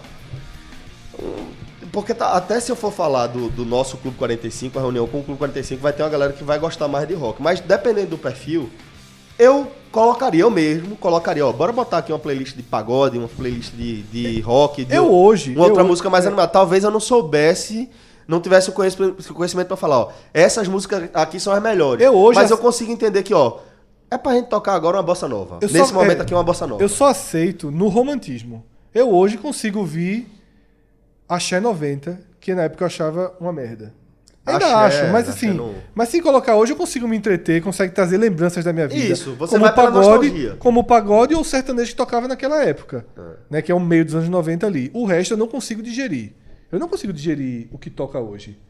Sabe? Eu acho engraçadinho essa, essas músicas de corno aí, né, que é, que é a cultura Sempre teve também, né? Sempre teve, mas a- agora é basicamente monotemática, né? É cachaça e gaia. Mas eu consigo me divertir vendo o povo se divertindo com Marília Eu Mendonça. acho que é isso. Eu acho que é muito isso, sabe, Fred? Eu acho que, tipo, e, tipo, e é isso que eu quero dizer. Se eu tivesse num lugar, sei lá, uma festa com pessoas das mais diversas tal. Que foi assim a vida toda, Celso. Isso. Mas o que eu quero dizer é, se tiver tocando rock em algum momento, é capaz de eu me sentir incomodado porque ach- por achar que aquela música tá fora do tom. É, foi assim a vida toda. Casamentos e afins, foi assim a vida toda, É, pô. pronto, eu acho que é isso. No teu Você casamento foi assim, pô. É todo, veja só, é assim, foi assim a vida toda. Foi assim, tirando Downtown, não existe outro Agora, lugar que sai eu não pra- sei se você concorda comigo em relação a um tema que a gente até já ensaiou debater por aqui. Mas de o rock ter perdido esse protagonismo de, de ser contestador. em Vamos relação deixar, ao que vamos tá deixar girar aquele assunto. Depois Sim, eu, eu sim, acho que esse sim. é um bom, um bom tema pra depois. Sim, maestro, esqueci de fato. Maestro, conta pra gente como foi o teu primeiro contato com o rock and roll. Eu cheguei a dizer aqui que era muito diferente de Fred, porque é, de ter essa evolução. No meu caso, eu acho que a gente já teve essa, essa conversa aqui alguma vez. já- não sei se É porque foi do, do, do Agamenon que a gente escolheu os cinco álbuns, os cinco maiores álbuns das nossas vidas. Não, mas tem problema, eu repito se for o caso, mas só assim, que é dando a- a- o que eu tinha falado alguma- algumas vezes, que é a influência do meu pai e do meu tio, eles são irmãos, é, que os dois, os dois gostam de, de rock, e essa questão do CD, é uma coisa que passou batido aqui, é que na época que começa o CD, mas no início mesmo, não era muito comum não.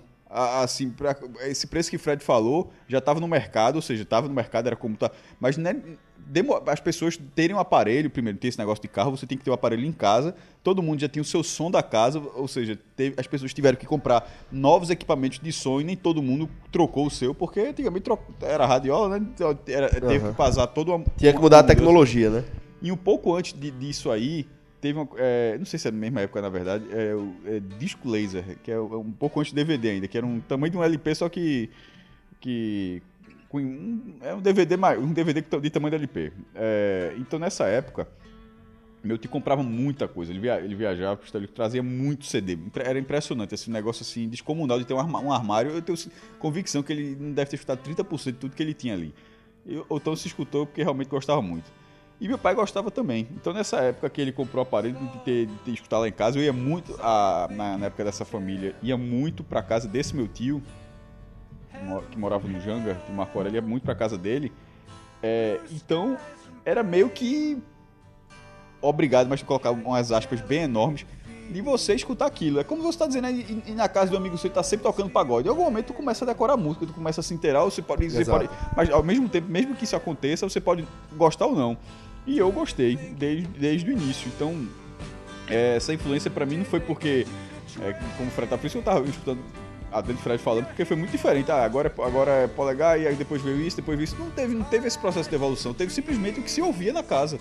Não era, não era algo, não era, não era o consumo, tipo, não teve, não foi através do que passava na televisão, do que passava no programa de domingo. Não, Faustão não existe, por isso que eu evitei falar Faustão. Fa- Faustão era- Como- é, era um pouquinho depois, Anos é. 80 ainda, É. né? Antes tra- nem não sei o que que Chacrinha, né? O que que existia? Era chacrinha. Chacrinha era no sábado, mas era. E era... domingo como é que era? Não me lembro. Não, não, faço nem ideia. 19 horas era, era Trapalhões. Antes Atrapalhando. disso eu não lembro, não. Não lembro. Então, antes desse momento de ter, de ter essa, essa influência, a minha foi muito mais caseira. E agora, ou seja, na verdade eu não sei a influência do meu pai e do meu tio para esse aspecto. Isso é que seria importante, porque a minha acabou sendo o que eles escutavam. E não do que passava na televisão, sabe? Então, assim, tanto que eu gosto de muita coisa dessa época, anos 70, dos anos 80. E, e, e outro momento agora, uma influência diferente, eu acho que é, vale falar o Spotify. Porque assim, é um monstro de. De eu, de eu colocar as coisas que eu gosto e ele falar disso, ó, já. O algoritmo é foda. né? É, e você provavelmente vai gostar disso. E o Soul sempre, parecido. É aquela coisa de o algoritmo saber mais sobre o nosso gosto do que nós mesmos. E, e- e tem mais. E de vez em quando, de forma sem que você perceba, ele, ele dá exemplos que não são tão parecidos, mas que faz que- exemplos que, que levam você a gostar de coisas É isso que eu tô diferentes. dizendo. É isso que eu tô dizendo. Tipo, se dependesse da gente, você vai seguir. qual- é, tu gostava muito da escola de, de, de Chicago, né? Eu falei isso? Que, que, é, as bandas. Ah, sim, Seattle. Seattle, desculpa, de Chicago não, de Seattle. Você gostava muito da escola de Seattle. Então você, é, se dependesse de você, você vai buscar sempre beber daquela fonte ali. E a, a- acho que a beleza do algoritmo do Spotify é pegar um negócio que tá rolando do- da África do Sul e falar, ó, maestro, pelo que tu gosta disso aqui, disso aqui, disso aqui, disso aqui, Isso aqui- escuta isso. Aí e você faz funciona muito. cacete, tu tá certo, eu gosto. Ah, e só, já que falasse de, de, de Seattle nessa questão, pra, quando se chega isso aí, é porque eu já gostava de rock. Aham. Então, assim, é, aí já vai. Aí pode ter influência de amigo, influência de revista, tinha tudo, é, de MTV e tal, mas eu, já estava inserido naquele contexto. Então, gostar daquilo ali, de algo que estava explodindo daquela forma, era natural. E isso que você, que você falou. É, e é impressionante como você descobre bandas, você descobre bandas velhas. Exato. Você, você não exato. descobre bandas novas, você descobre bandas, você descobre bandas velhas. Esse é um negócio muito, muito engraçado. Não sei, se, não sei se tem um, dois, não sei, não sei quantos anos, mas é. é aqui eu tô tentando abrir aqui meu, meu canal. É, System of Down. Comecei a ouvir bem depois da banda estourar. Vou falar bandas aqui que não são de anos completamente distintos, certo? Ah, sem ser tipo Pink Floyd, embora esteja aqui também. Mas, por exemplo, é, Fleetwood Mac, antes dessa música da novela, embora seja a música da novela da R9 que tava, mas antes de, de chegar na novela,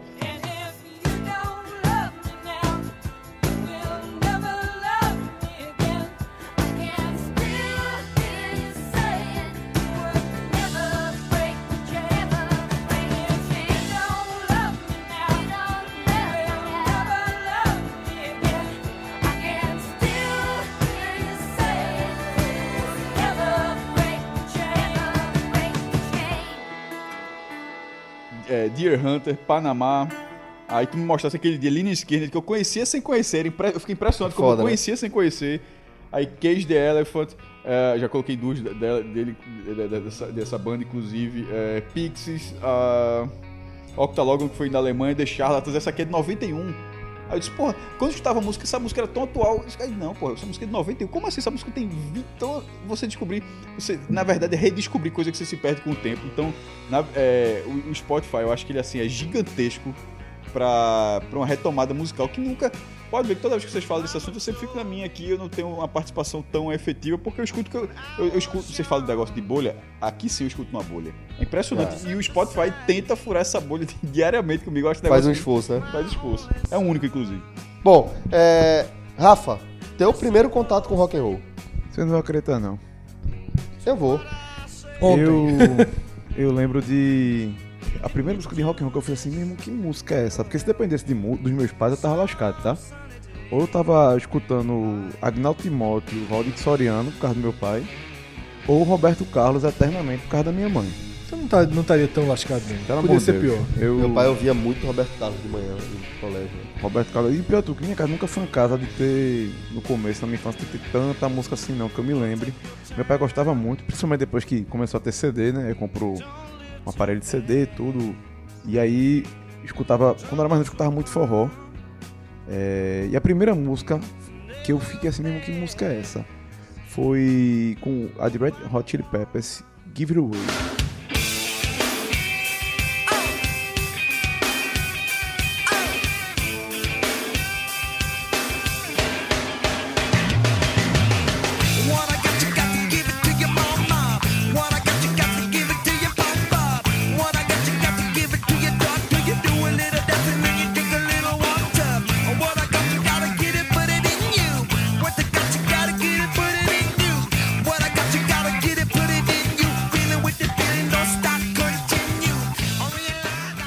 Que era de uma novela, mas eu não lembrava a novela nem a pau. Eu acho, eu acho, até pelo, pelo, pelo que eu pesquisei aqui. foi Red de- Hot, né? Isso, foi de Perigosas Peruas, que foi, no, que foi, colado em 92. E ela aparecia. Até foi, pelo menos foi pela pesquisa que eu fiz aqui, mas se disser, ó, foi outra novela, eu vou acreditar também. E depois disso, é, não vou mentir que eu nunca tive. Até chegar à adolescência, eu tive mais tanta ligação com rock, não. Voltei a escutar Red Hot, e, assim, acho que o, ali 97, 99 marcou muito, né? 10, 13 anos. Californication. né? Californication, é, eu e Manuel, que é meu grande amigo, até a gente comprava CD e se juntava pra escutar. Do Porto? Como? Do Porto? Do Porto o quê? Não, Não? outro Manuel. Não, Manuel. Manuel. Ali é Manuel. É, E, eu, e aí comecei também a puxar um pouco pro hip hop, porque a gente escutava muito o Plant Ramp, Raimundos, Charlie Brown, pelo amor de Deus, escutava pra cacete. Só que aí a gente descobriu, foi a época que começou a crescer no metal, né? New metal, no metal, você chama como você quiser. E aí foi muito corre, que é minha banda favorita até hoje.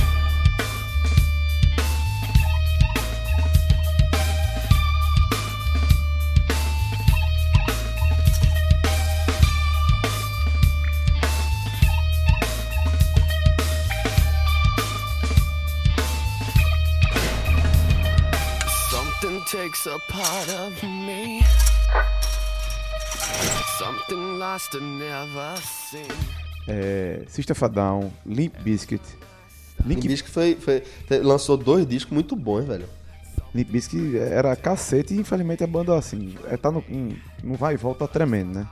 Não sabe o que quer da vida. É... E eu até fiquei feliz que Korn, depois de se perder um pouco, e parece que ter se reencontrado, né? Vai lançar um álbum novo agora, agosto, setembro, se não me engano, e lançou um single já fantástico, fantástico. Que pare- parece que voltou às raízes. E nessa influência de New Metal, eu cheguei na, na- quando fui estudar no colégio Linkin militar. Park não ouviu nessa época, não? Escutei demais. Linkin Park, Park, porra, porra. acho que Crawling foi o primeiro Meteora, o, que, o que- primeiro clipe. Que álbum, velho. E tinha Rock MTV, que era a Penélope Nova que apresentava, era metal, sei lá. E ele que passou o clipe, na hora que, que acabou, liguei pra banda e falei, irmão, que banda é essa? Que banda do cacete. E nessa influência na adolescência eu inventei ter uma banda com alguns amigos do colégio Boa Viagem. Peraí, calma. Mas Sim. tu tocava Não, balde, eu não, né? cantava, não, balde não. Tu fazia o quê, bicho? Cantava, velho. Caralho. System of a Down, Korn, disso? Essas porra- Essas porra a gente cantava. Eu, Brasileiro, isso aí que chegou no cartório. Brazilian. Esse menino tá errado, esse sobrenome. eu... Não Rodolfo, cantava um É Titãs. muito, é muito De jeito deslocado. Eu e o pior que eu gostava de Titãs, isso é aquele acústico, era Tu fantástico. vai adotar Brazilian lá fora? Vem novidade. Eita! É, Já pensasse? eu, Rodolfo, Não, é. o Rodolfo que é Siqueira, que a gente chama de gringo até hoje, Rodrigo Perazzo, Rafa na bateria, Thiago Girardi e Felipe Alecrim. Era a conteúdo explícito, que lógico o nome era em inglês, né? Explicit, explicit Content. Que Ótimo vinha, nome, por sinal. que vinha no, No CD. nos CDs, É. né? A gente meio consome dessa porcaria. Aí botou essa. A gente tocou uma vez na O nome era bom. faixa de Bom, inglês. ótimo nome, porra. na faixa de inglês do Britannic, de Halloween do Britannic. Aí meu namorado na época meu sogro chegou, ó, tu até desenrola no rock. Eu não gosto muito de rock não, mas pela música que Sabrina escuta em casa, eu vi que tu gosta. Agora, só tira a mão do ovo, pô, mão do ovo o tempo todo, microfone na mão, mão do ovo, pô, que negócio é esse?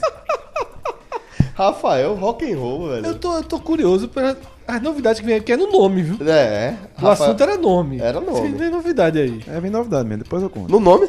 No nome, o- vai ter a ver com esse nome, mas enfim, relaxem, deixa de agonia, pra que essa ansiedade? Irmão, tá vendo aí? Vamos ter um correspondente internacional.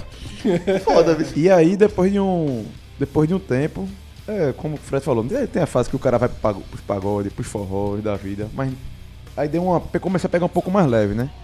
Também tive uma fase pesada, um, escutando Slipknot pra cacete. E aí, vou dizer nem que é rock, mas Nando Reis teve uma época que eu não perdi um show do Nando Reis aqui no Mas é Recife, rock. ia pra todos. É, depois, uma fase, uma fase mais recente, né? Escuto muito Kings of Leon.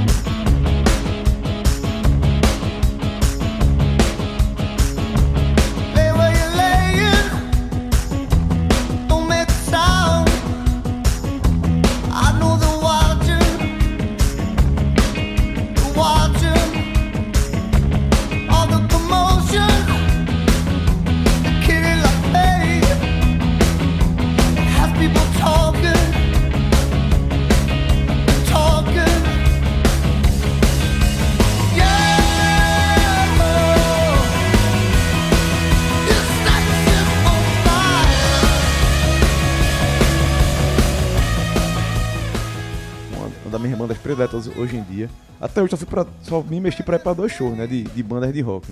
Foi Kings of Leon no Rio, 2014. ou- Outubro pra novembro, ali novembro. Foi final da série B agora que eu lembrei. E Korn em 2017. Que esse aí eu disse, meu irmão, os caras já vieram, já vieram do Brasil seis vezes. Toda vez ele fica ameaçando, vai não vai, acaba não acaba, afinal, tem que ir. Que por sinal esse aí eu paguei carinho, mas não me arrependo nem um minuto, nem um centavo.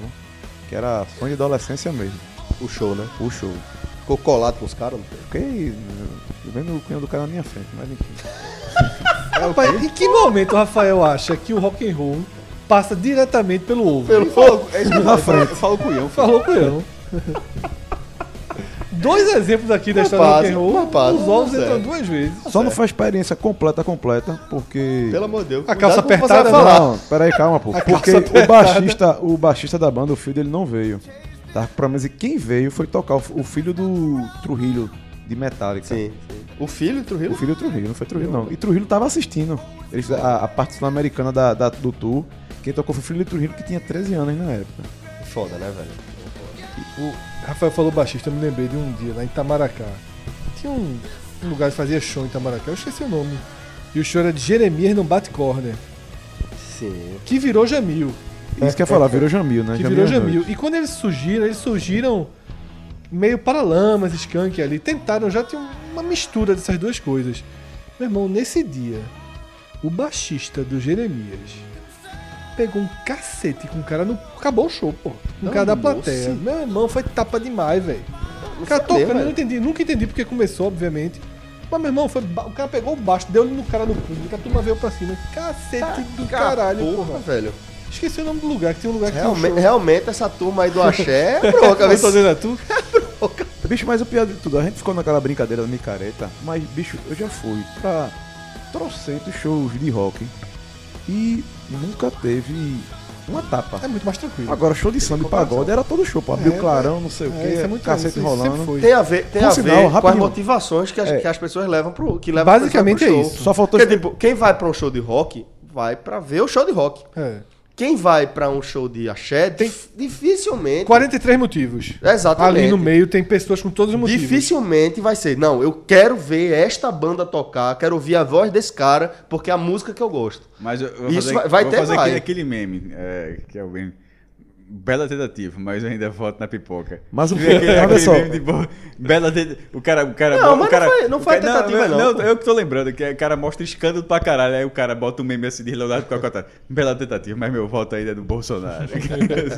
é Bicho, agora, é, Bom, bom argumento, viu, Só mestre? faltou uma parte, eu vou falar uma coisa, Celso. É, eu tive uma fase também muito ligada ao Rapa, velho. A minha alma tá armada e apontada para a cara do sucesso. Os pais sem voz, pais sem voz. Não é paz, é medo, medo, medo, medo, medo, medo. Às vezes eu falo com a vida, às vezes é ela quem diz.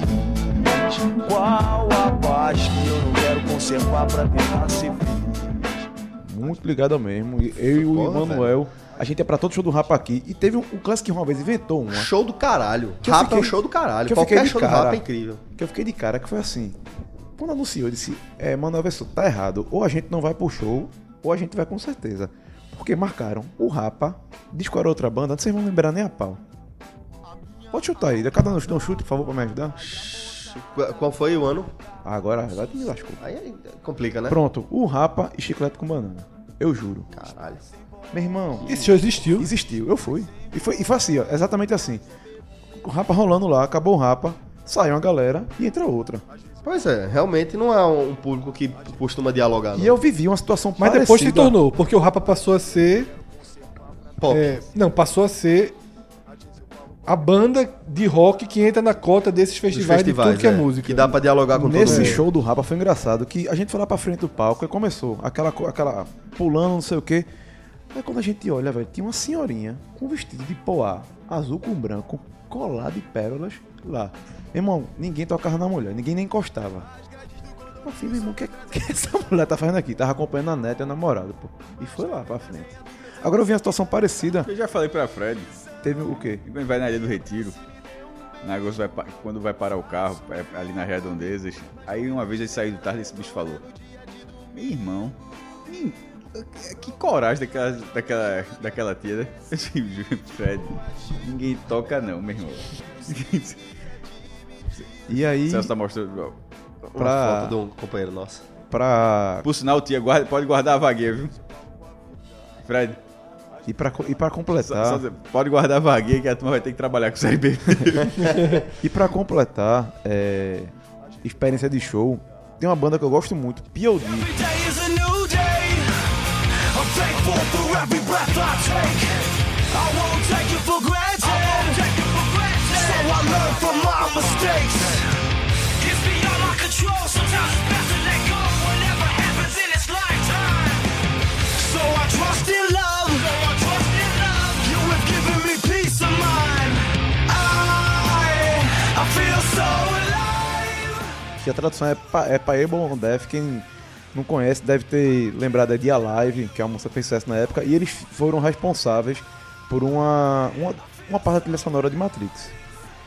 E P.O.D. veio tocar aqui no Recife. E quando eu vi, velho, assim, no português, no festival evangélico, porque eles não tocam música com palavrão, nada. E eu fiquei de cara, fiz P.O.D. no festival evangélico. Eu liguei pra Manoel, Manoel, vamos nessa. É...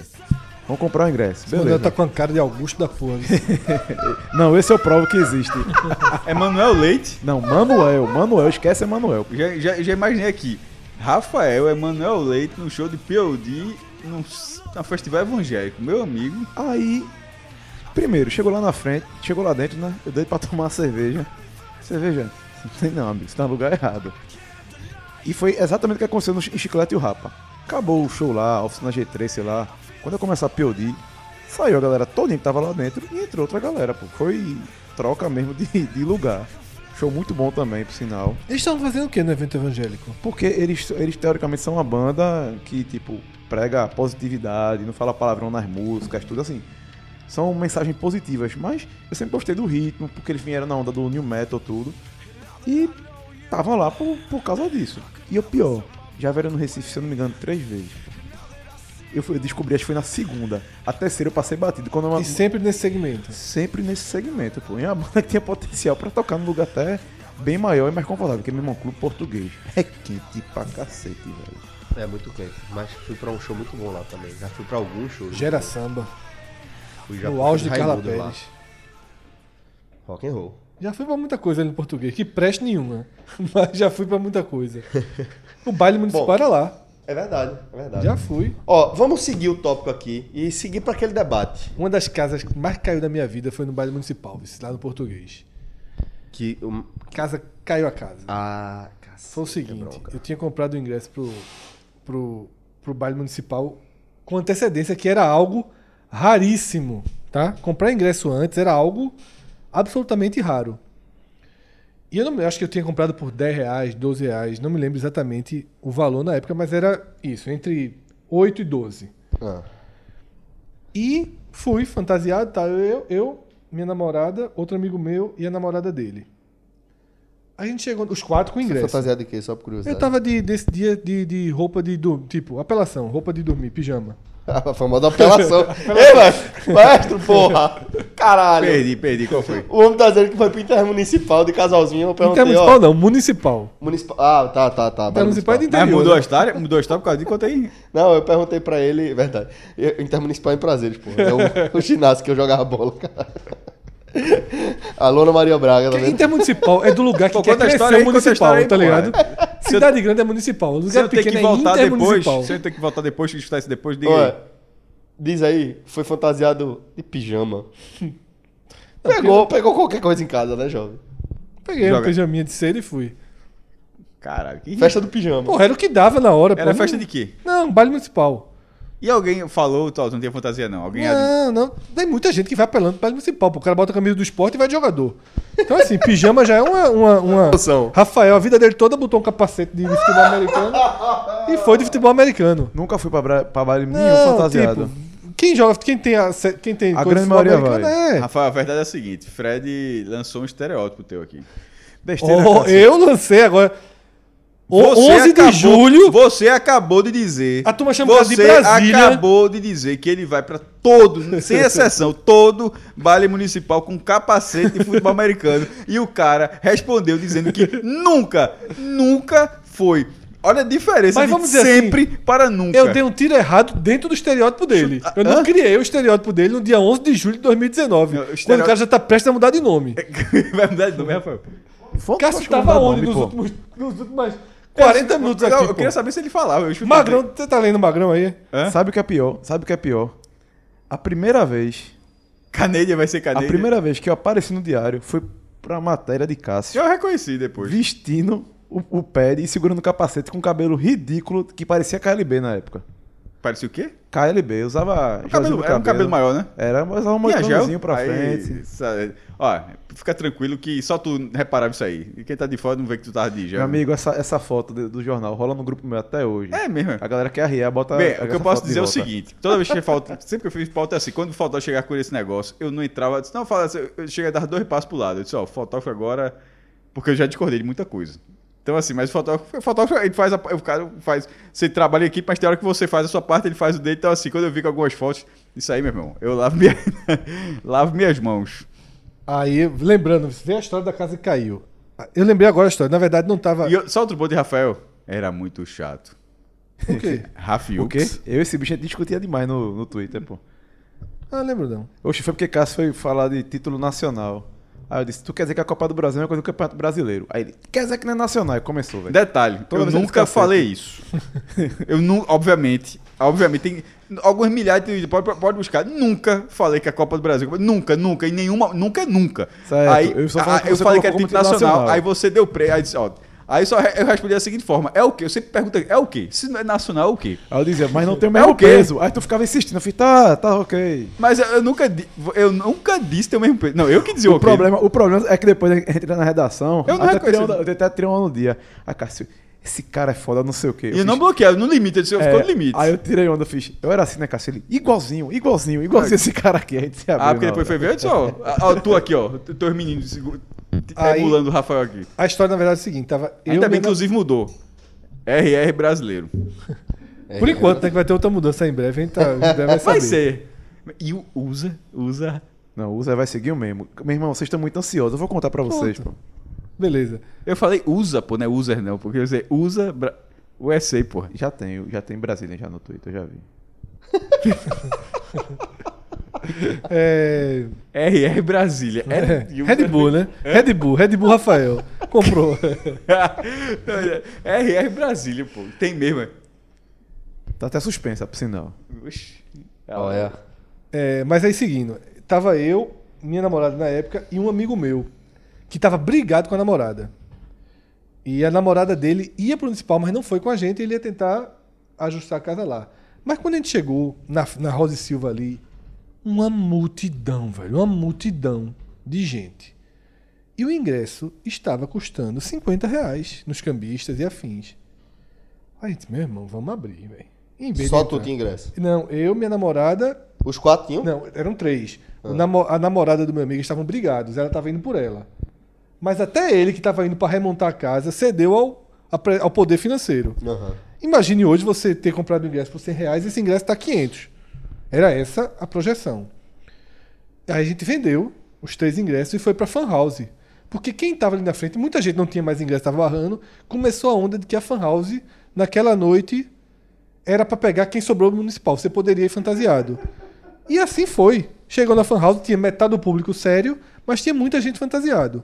Pra tua sorte, porque tá na boate de pijama, sozinho. É, mas tem outras pessoas fantasiadas, pô.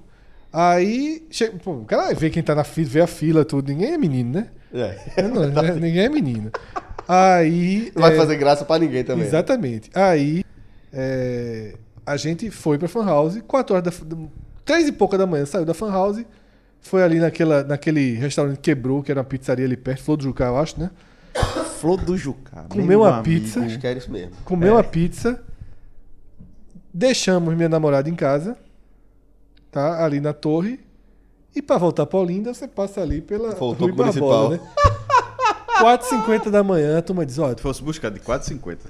Tiago olhou pra mim e falou. Pagava ó, pra entrar ainda. Não, Tiago olhou pra mim e falou, ó, 5 horas abre os portões. Eu disse, pode estacionar. pode estacionar que a turma vai.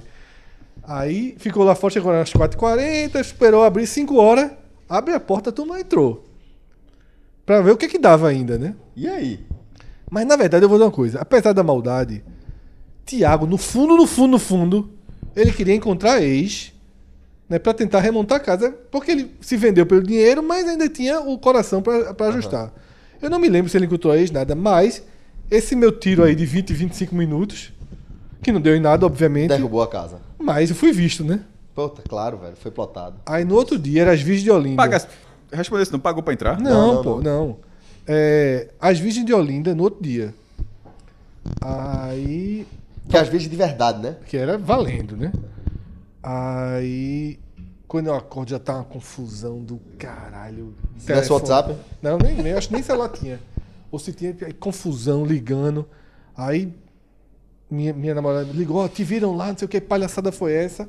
Aí, lógico que eu dei a resposta. Né? Não, veja só, o Thiago tava muito mal, pô. Queria encontrar a menina. Mas não foi, é, foi meia Meia verdade. É. Fire. Fire. Fire, Desde sempre, né, João? Ligue pra Tiago. Aí Tiago, isso nas virgens, né? Aí Tiago tava em casa ainda, pô, ele acordou tarde, né? Chegou tarde. Aí só que o Tiago tava assistindo as virgens. Aí, pô, minha namorada discutiu com o Tiago por causa do barulho. Vocês estão vocês estão na virgem, não sei o quê. Aí, peraí que eu vou mandar o trio elétrico parar a boca aqui, viu? Ele abaixou o, o, o, O da telefone, ele televisão. fez o Miguel lá e me salvou. Mas a casa caiu, fui pego no, no Mas foi, português. conseguiu reerguer a casa. Consegui, essa casa, essa casa Taipa. Foi, foi, foi onde? O quê? Onde foi isso aí? Clube Português. Ah, certo. Veja só, foi por isso que a história entrou. Minha casa, nessa época aí, era igual a de João. Caía toda Caía, semana. levantava, caía, levantava, caía, levantava, caía, levantava. Bom, galera, é... vamos fazer então. Já aquela- teve aliança de compromisso jogada na piscina, cada cena da porra. Porra, velho, que beleza. Vou- Aliança de compromisso. é Jogada foda. na piscina, vê? Usasse. Não, eu não. Homem não usava, não.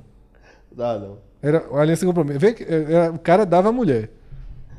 Não sei se ainda é assim. Eu não sei nem se existe ainda aliança de compromisso. As coisas normalmente só somam, né? Existe, existe. Deve ter, hoje em dia deve, Deve ter, ter. Aliança, aliança de paquera. aliança de Tinder, tá ligado? Cara, aliança de Tinder é uma avacalhação. é É, as, coisas só, as coisas só se somam. É. Nada, nada retroage. Nada retroage, né? Já tem chá de bebê, chá de revelação, daqui a pouco vai ter chá de tô tentando, tá ligado? Tu viu o carro que explodiu, velho, no chá de revelação? Demorou Sim. pra acontecer, né? É. Demorou. Coisas, Demorou. coisas que nunca farei na vida. Explodiu, Chá de pô. Hã? Eu perigo. acho divertido o chá de revelação. Faz lá. Tem tanta ideia merda, chá de revelação é legal. É uma delas. Não é legal, não? Não, não acho. Eu não acho, não. Fred. Meisário. Meu Deus do céu. Não, eu Mensário acho. é interessante. Não, não Eu já acho. sou o contrário. Eu já acho chá de revelação interessante e mensário chato. É porque Aí não- só, aí, porque, aí- veja, só quem pode responder é quem tem pai. Só que mensário- é quem tem filho. No caso Exato, só, só, mensário não é uma coisa que você chama a família toda, não, pô. Mensário hoje, assim, ó. Meu filho completou um mês, dois meses, três meses, quatro meses, cinco meses. Porque faz diferença. Mas brigadeiro, bolo. Às vezes sim. Não, vezes tá não. aqui- É, é, veja só. É, ca- o Guinho, a gente faz mensário, entre aspas, mas é só um desenho. Sim, aí não é mensário, pô. Não é o é mensário é o cara fazer um evento do mensário. A gente tá falando do evento. Minha irmã fez todos. E ela era puta comigo, que eu sou padrinho de Clara. Por sinal, Clara vai ser batizada agora, com 4 anos. E vai ser uma resenha esse batizado. E Clara, é, todo mês tinha e eu nunca podia ir. Porque caía dia de semana. ti- Tinha dia que eu dizia, ó, não vou. Até que o dia que eu decidi aparecer foi depois que Santa Cruz tinha eliminado o Bahia na semifinal. Foi pra Copa Tem que ver a final. tabela antes. Foi Então. pra Copa do Nordeste. Não, mas já tava, de, já tava programado. Não, a tabela do dia que não foi. Aí eu cheguei, não, eu, tô- eu só, fui, eu só fui três, ela tava retada comigo. Aí eu cheguei lá com a sacolinha, ó. Aí, e com a camisa do Santa, minha irmã olhou assim. Eu não acredito não, porque o pai de Clara torce pro esporte, mas que é torcedor do esporte, que se brincar acha que Magrão ainda é o goleiro. Aí. Minha mãe também com a camisa do Santa. Tava, tava bem na fita, né? Na segunda-feira. Aí acabou a festa, ela tava com roupa de passista, que era época de carnaval. Aí tira. Vamos tirar uma foto agora com o, o macacão, né? Nós três, meu irmão. A cara do meu cunhado na época foi bonita, não. E a mãe dele, toma tirar onda. Vai ter o troco, eu fiz, peraí, menino. Eu dei sete meses pra essa menina botar com vocês fazerem o que vocês quiserem. Ela mora na casa de tricolor, vai dar um jeito, né? Mas agora a briga tá seja, eu tô levando pra jogo pra ver se ajuda. Porque daqui a um tempo o papai não vai influenciar tanto. Mas não, como é né? que tá Ferrense? O cara sabe nem se Magrão é o goleiro. O que é que tá fazendo do outro Porque ele já lado? começou a dizer que ela é esporte. Já sabe que é Maílson. Ela chegou pra mim, ó. Eu sou esporte. Fiz tu é o quê, vai? É... Rafael, tu vai ter que usar muito webcams. O quê? Vou trabalhar pesado. Fique peixe. Porque tem muito A tendência, a tendência, jovem. Mas é isso, galera. É, não sei nem. Tem, tem quanto tempo de programa aí, Rafa? Não sei mais não. Eu- sei que aqui na sala Eu a gente, tá, almoçar. a gente tá 2 horas e 40. Quer dizer, 4 horas e 40, né? Então não vou nem propor aquele debate lá. Melhor encerrar o programa. Fica, pra, fica pro próximo. Fica Só pro um, próximo um aí. demand já que, É importante fazer um on demand. que se então. queixaram da, da semana passada. Então vamos lá. É, tá- Deixa então entrar a. A vinheta, né? A vinheta Já entrada. entra organizada, né? É, tá aqui organizado demais.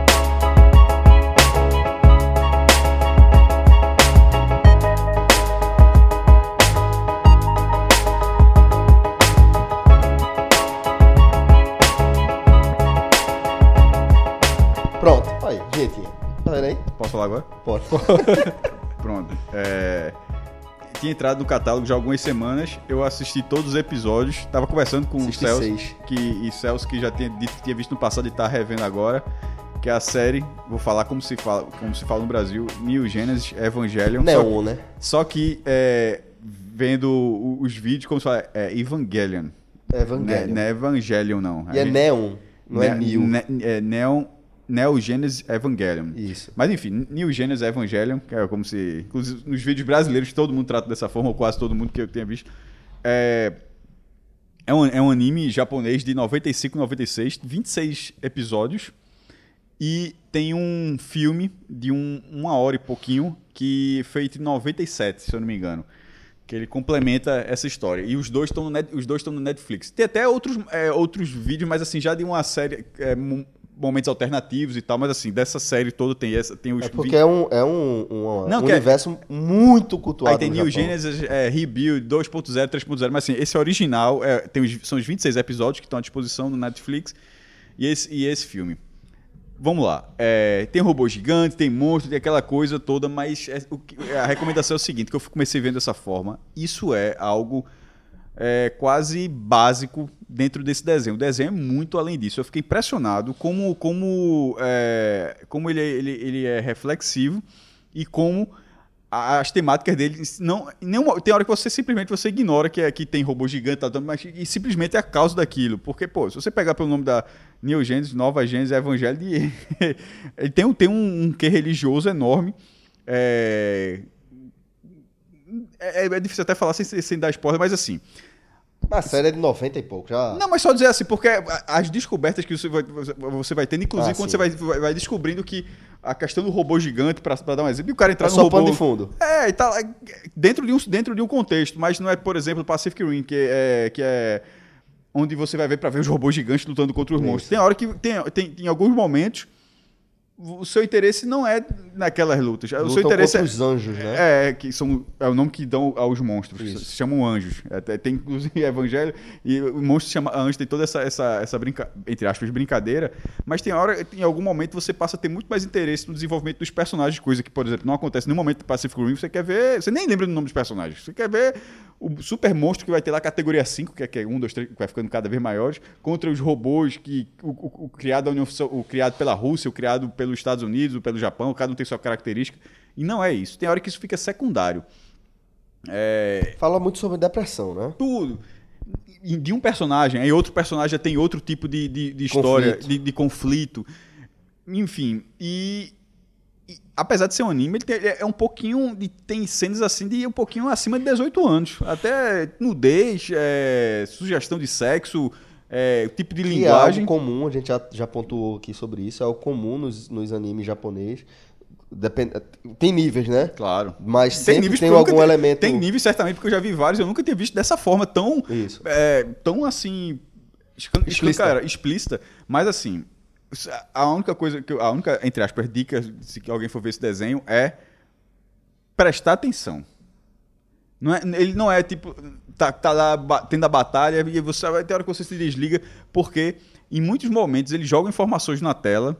É literal, são informações literalmente jogadas que você não compreende naquele momento, e em algum outro momento ele já fala outra informação que se você não tiver prestado atenção naquela, Vai voar. vai voar e, e em, em alguns momentos eu voei, tanto é que depois de assistir eu li bastante, porque eu primeiro me interessei por todo aquele cenário que, que fizeram, o desfecho absurdo, no sentido de inesperado, um desfecho é, incomum. Enfim, e fui vendo que é uma coisa que eu não conhecia, uma série de 95, 96, como, como o Celso tinha falado, mas que, que tem uma- um, um reconhecimento lá no Japão enorme, assim, que eu fiquei. Enorme, muito curioso. enorme. A repercussão é enorme, é gigantesca. Eu vi em dois dias, Celso. Assim. Dois é, dias, mestre. Sábado e domingo. Tanta, porque eu comecei a ver. Porque o primeiro, o, o primeiro, o Mecha, o estilo Mecha é justamente esse estilo de robozão. O primeiro é o robozão. Aí beleza, tá, mas ok, eu achei ok. E no final ele dá uma sugestão que não é só aquilo, certo? Quando já começa o segundo episódio, já não tem muita relação com o primeiro. Aí eu, eu disse, não. Aí foi na hora que eu disse, não, tem que prestar atenção, porque eu, eu não- em algum, algum momento passou uma coisa que eu não tô, não tô entendendo bem. Aí quando relação veio o terceiro, a rela... Exatamente.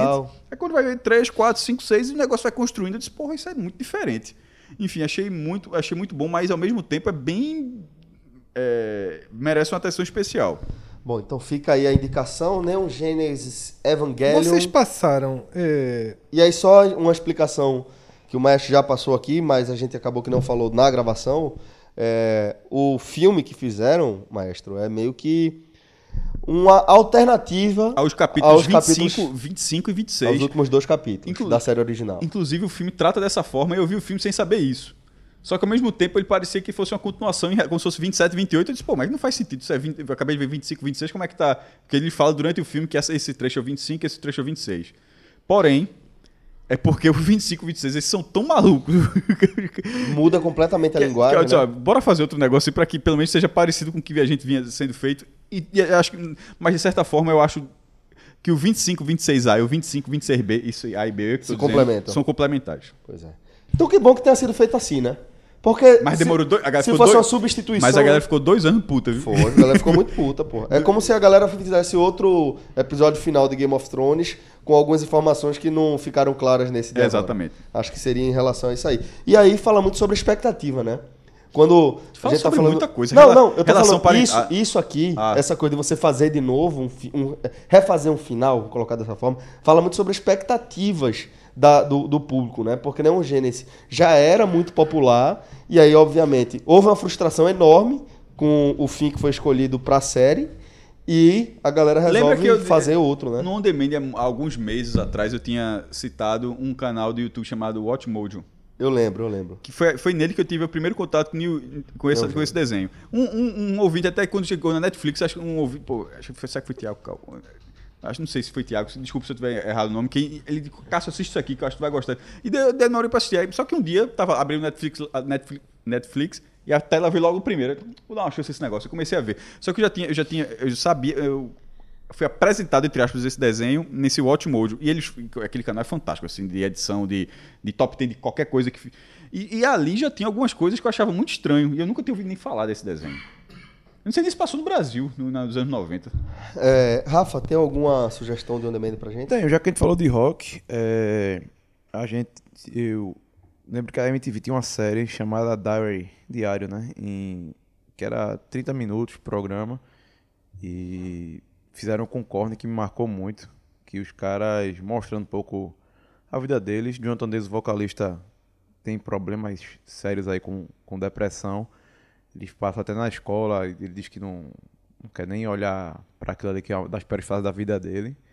E acho que documentário de rock eu vi poucos, mas eu lembro que você me indicou um, que foi até uma época que a gente tava um pouco em crise aqui no podcast, e tudo isso a gente tem que entender um Metallica. a gente tem que se enter... Pra tu entender um pouco o que a gente é, assiste esse documentário aqui, que é Some Kind of Monster. E aquilo abriu, abriu muito minha cabeça. Pra muita foda, né, coisa Rafa? que a gente vê. Mas não é foda, é pra mostrar que são caras. Enfim, veja. Assista. Assista. Assista, que vale muito, muito Ótima a pena. Ótima indicação. Muito a pena. Pra você entender como pessoas de cabeças tão diferentes às vezes, mas quando se juntam com o mesmo objetivo, as coisas dão certo. As coisas dão certo.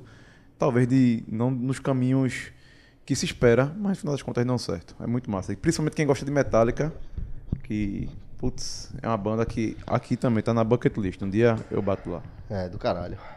Fred, Eu tinha uma, eu fiquei com uma dúvida. É, como eu não vi um dos Agamenons, foi o do o do São João. Black Mirror passou, passou, passou relativamente batido. não foi? Foi. Eu não assisti ainda essa Não temporada. assistiu não? Eu vi. Eu não assisti. Eu gostei. Assim, eu vi uma repercussão negativa. Eu só vi dois dos três. mas eu achei o primeiro tão razoável. muito soft. Acho muito soft em relação ao que era Black Mirror. Black Mirror, ele, ele, ele dobrava você em relação do que, do, do que a Sim, tecnologia é capaz. sim. É, esses, esses novos episódios são legais e tal, mas muito soft sobre. é, nenhum deles, porque ele é muito destrutivo. Não que seja ninguém tá. Mas assim, mostrando que, tá, é, que era um, um, um lado destrutivo que tá ali na sua frente e, e isso, era, isso era que chocava, né? Que você, É. pô, realmente isso pode acontecer. E nesses são situações, entre aspas, pode acontecer, mas ao mesmo tempo. Eu não vi o terceiro, eu só vi o primeiro e o segundo. Achei o segundo fraco, que é o do Twitter, né? Que é o do, do- que é basicamente o Twitter, né? Aquela rede social que o cara, né, sequestra ou achei fraco, mas o primeiro eu achei interessante. Eu achei um, um tema um tema relativamente forte. É, e- mas eu não sabia que vocês não tinham, que Celso não tinha visto e tal, porque mexe um pouco com videogame e tal. Eu achei é, interessante. Mas é, recentemente eu só vi Black Mirror e tô assistindo agora, agora cheguei pro segundo ou terceiro episódio ainda de Big Little Lies, né? Que é uma a série da Ainda da não vi, até hoje. Nem a primeira, nem o primeiro, né? Nunca. Vale? É, eu deixei Rafa gravando. disse que vale muito. É, Meryl Streep tá, chegou pra avacalhar o sistema. É, eu, veja só, eu gostei muito da primeira temporada. A segunda eu confesso que eu ainda não Veja só, engrenei. eu só acho o seguinte, era pra ter acabado ali, porque o livro... A- O livro acaba na primeira O livro temporada. acaba na né? primeira temporada. Aí inventaram a segunda, aí fizeram, ó, já que tem um elenco de peso, vamos dar mais peso. Aí trouxeram Meryl Streep, que eu não lembro Meryl Streep fazendo série. Uma atriz fantástica e, tipo, chegou pra caralhar. O termo é esse. Chegou pra caralhar. Mas eu, eu também, assim, eu sigo, eu sigo nessa mesma visão, Fred. Que tá ok, ela tá, tá dando. Ela é o motivo da série tá continuar rolando, mas não tinha sentido ter mais, não. É tipo, não vou comparar com Chernobyl, que foi outro evento, né? Mas tem gente querendo que, faz, que, que Chernobyl continue, faça uma segunda temporada. Não, não, não dá. É. Chernobyl eu tô gravado, mas, mas não assisti não. Mas é isso. É, eu só, só tenho assistido essas coisas. E vou dar uma chance a Dark, né? Que depois de muitos elogios aí de. Dê não, dê não, dê não, dê não, dê não, não, não. É uma merda. Porque pra, pra esse cara chegar depois eh, botar cheio de defeito, pronto, a, a, meu irmão, a série é fantástica. A série, a série é fantástica. Fred Ficou assim, fantástica depois da segunda, né? A Você primeira- contratava como boa. Não, sempre. Meu irmão, pode buscar aí. Pra mim é fantástica a série. Inclu- das melhores. Das melhores de que, de que eu já vi. E a segunda é. Essa segunda é simplesmente, meu irmão, é o que o Black Mirror não foi. Essa revirou tudo. É o que Black Mirror era, na verdade. Essa, revi- essa, essa revirou tudo. É mu- o negócio é muito bem amarrado. E, eu, e, a, e a dica é sempre a seguinte: áudio original. Não é pra ter legenda. Em alemão, sim. Ale- alemão mesmo. Eu vou mesmo, assistir. mesmo que Mesmo se você, tu querer, eu vou assistir. Absolutamente nada. Nada. Em algum momento você pega uma palavra, mas, meu Sim, irmão. mas a vida é isso. Mas eu vou assistir, mesmo sem tu querer. Eu vou dar uma chance a Dark. Escute, não. Bom, galera, pra fechar nosso Agamenon dessa semana, vamos. Rafa, coloca aí. Metallica, você escolhe. Qualquer trilha sonora aí de Metallica pra gente fechar. Em homenagem aí à ótima indicação que você deu, Some Kind of Monster. Nem Pode de ser. Nem de Metallica, mas eu vou colocar, sabe qual? Ah. Que é a música fantástica deles. Deles não, né? Que eles interpretaram. Que é Whiskey in the Jar. Então pronto, vamos embora. Whiskey in the Jar, versão de Metallica. Forte abraço a todos, galera. Até a próxima. Tchau, tchau.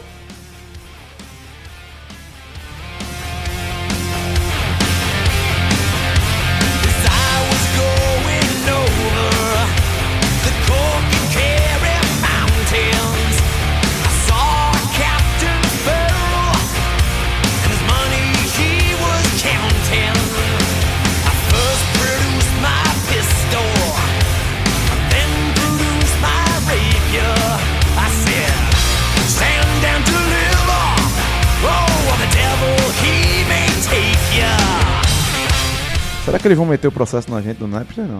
Espero que não.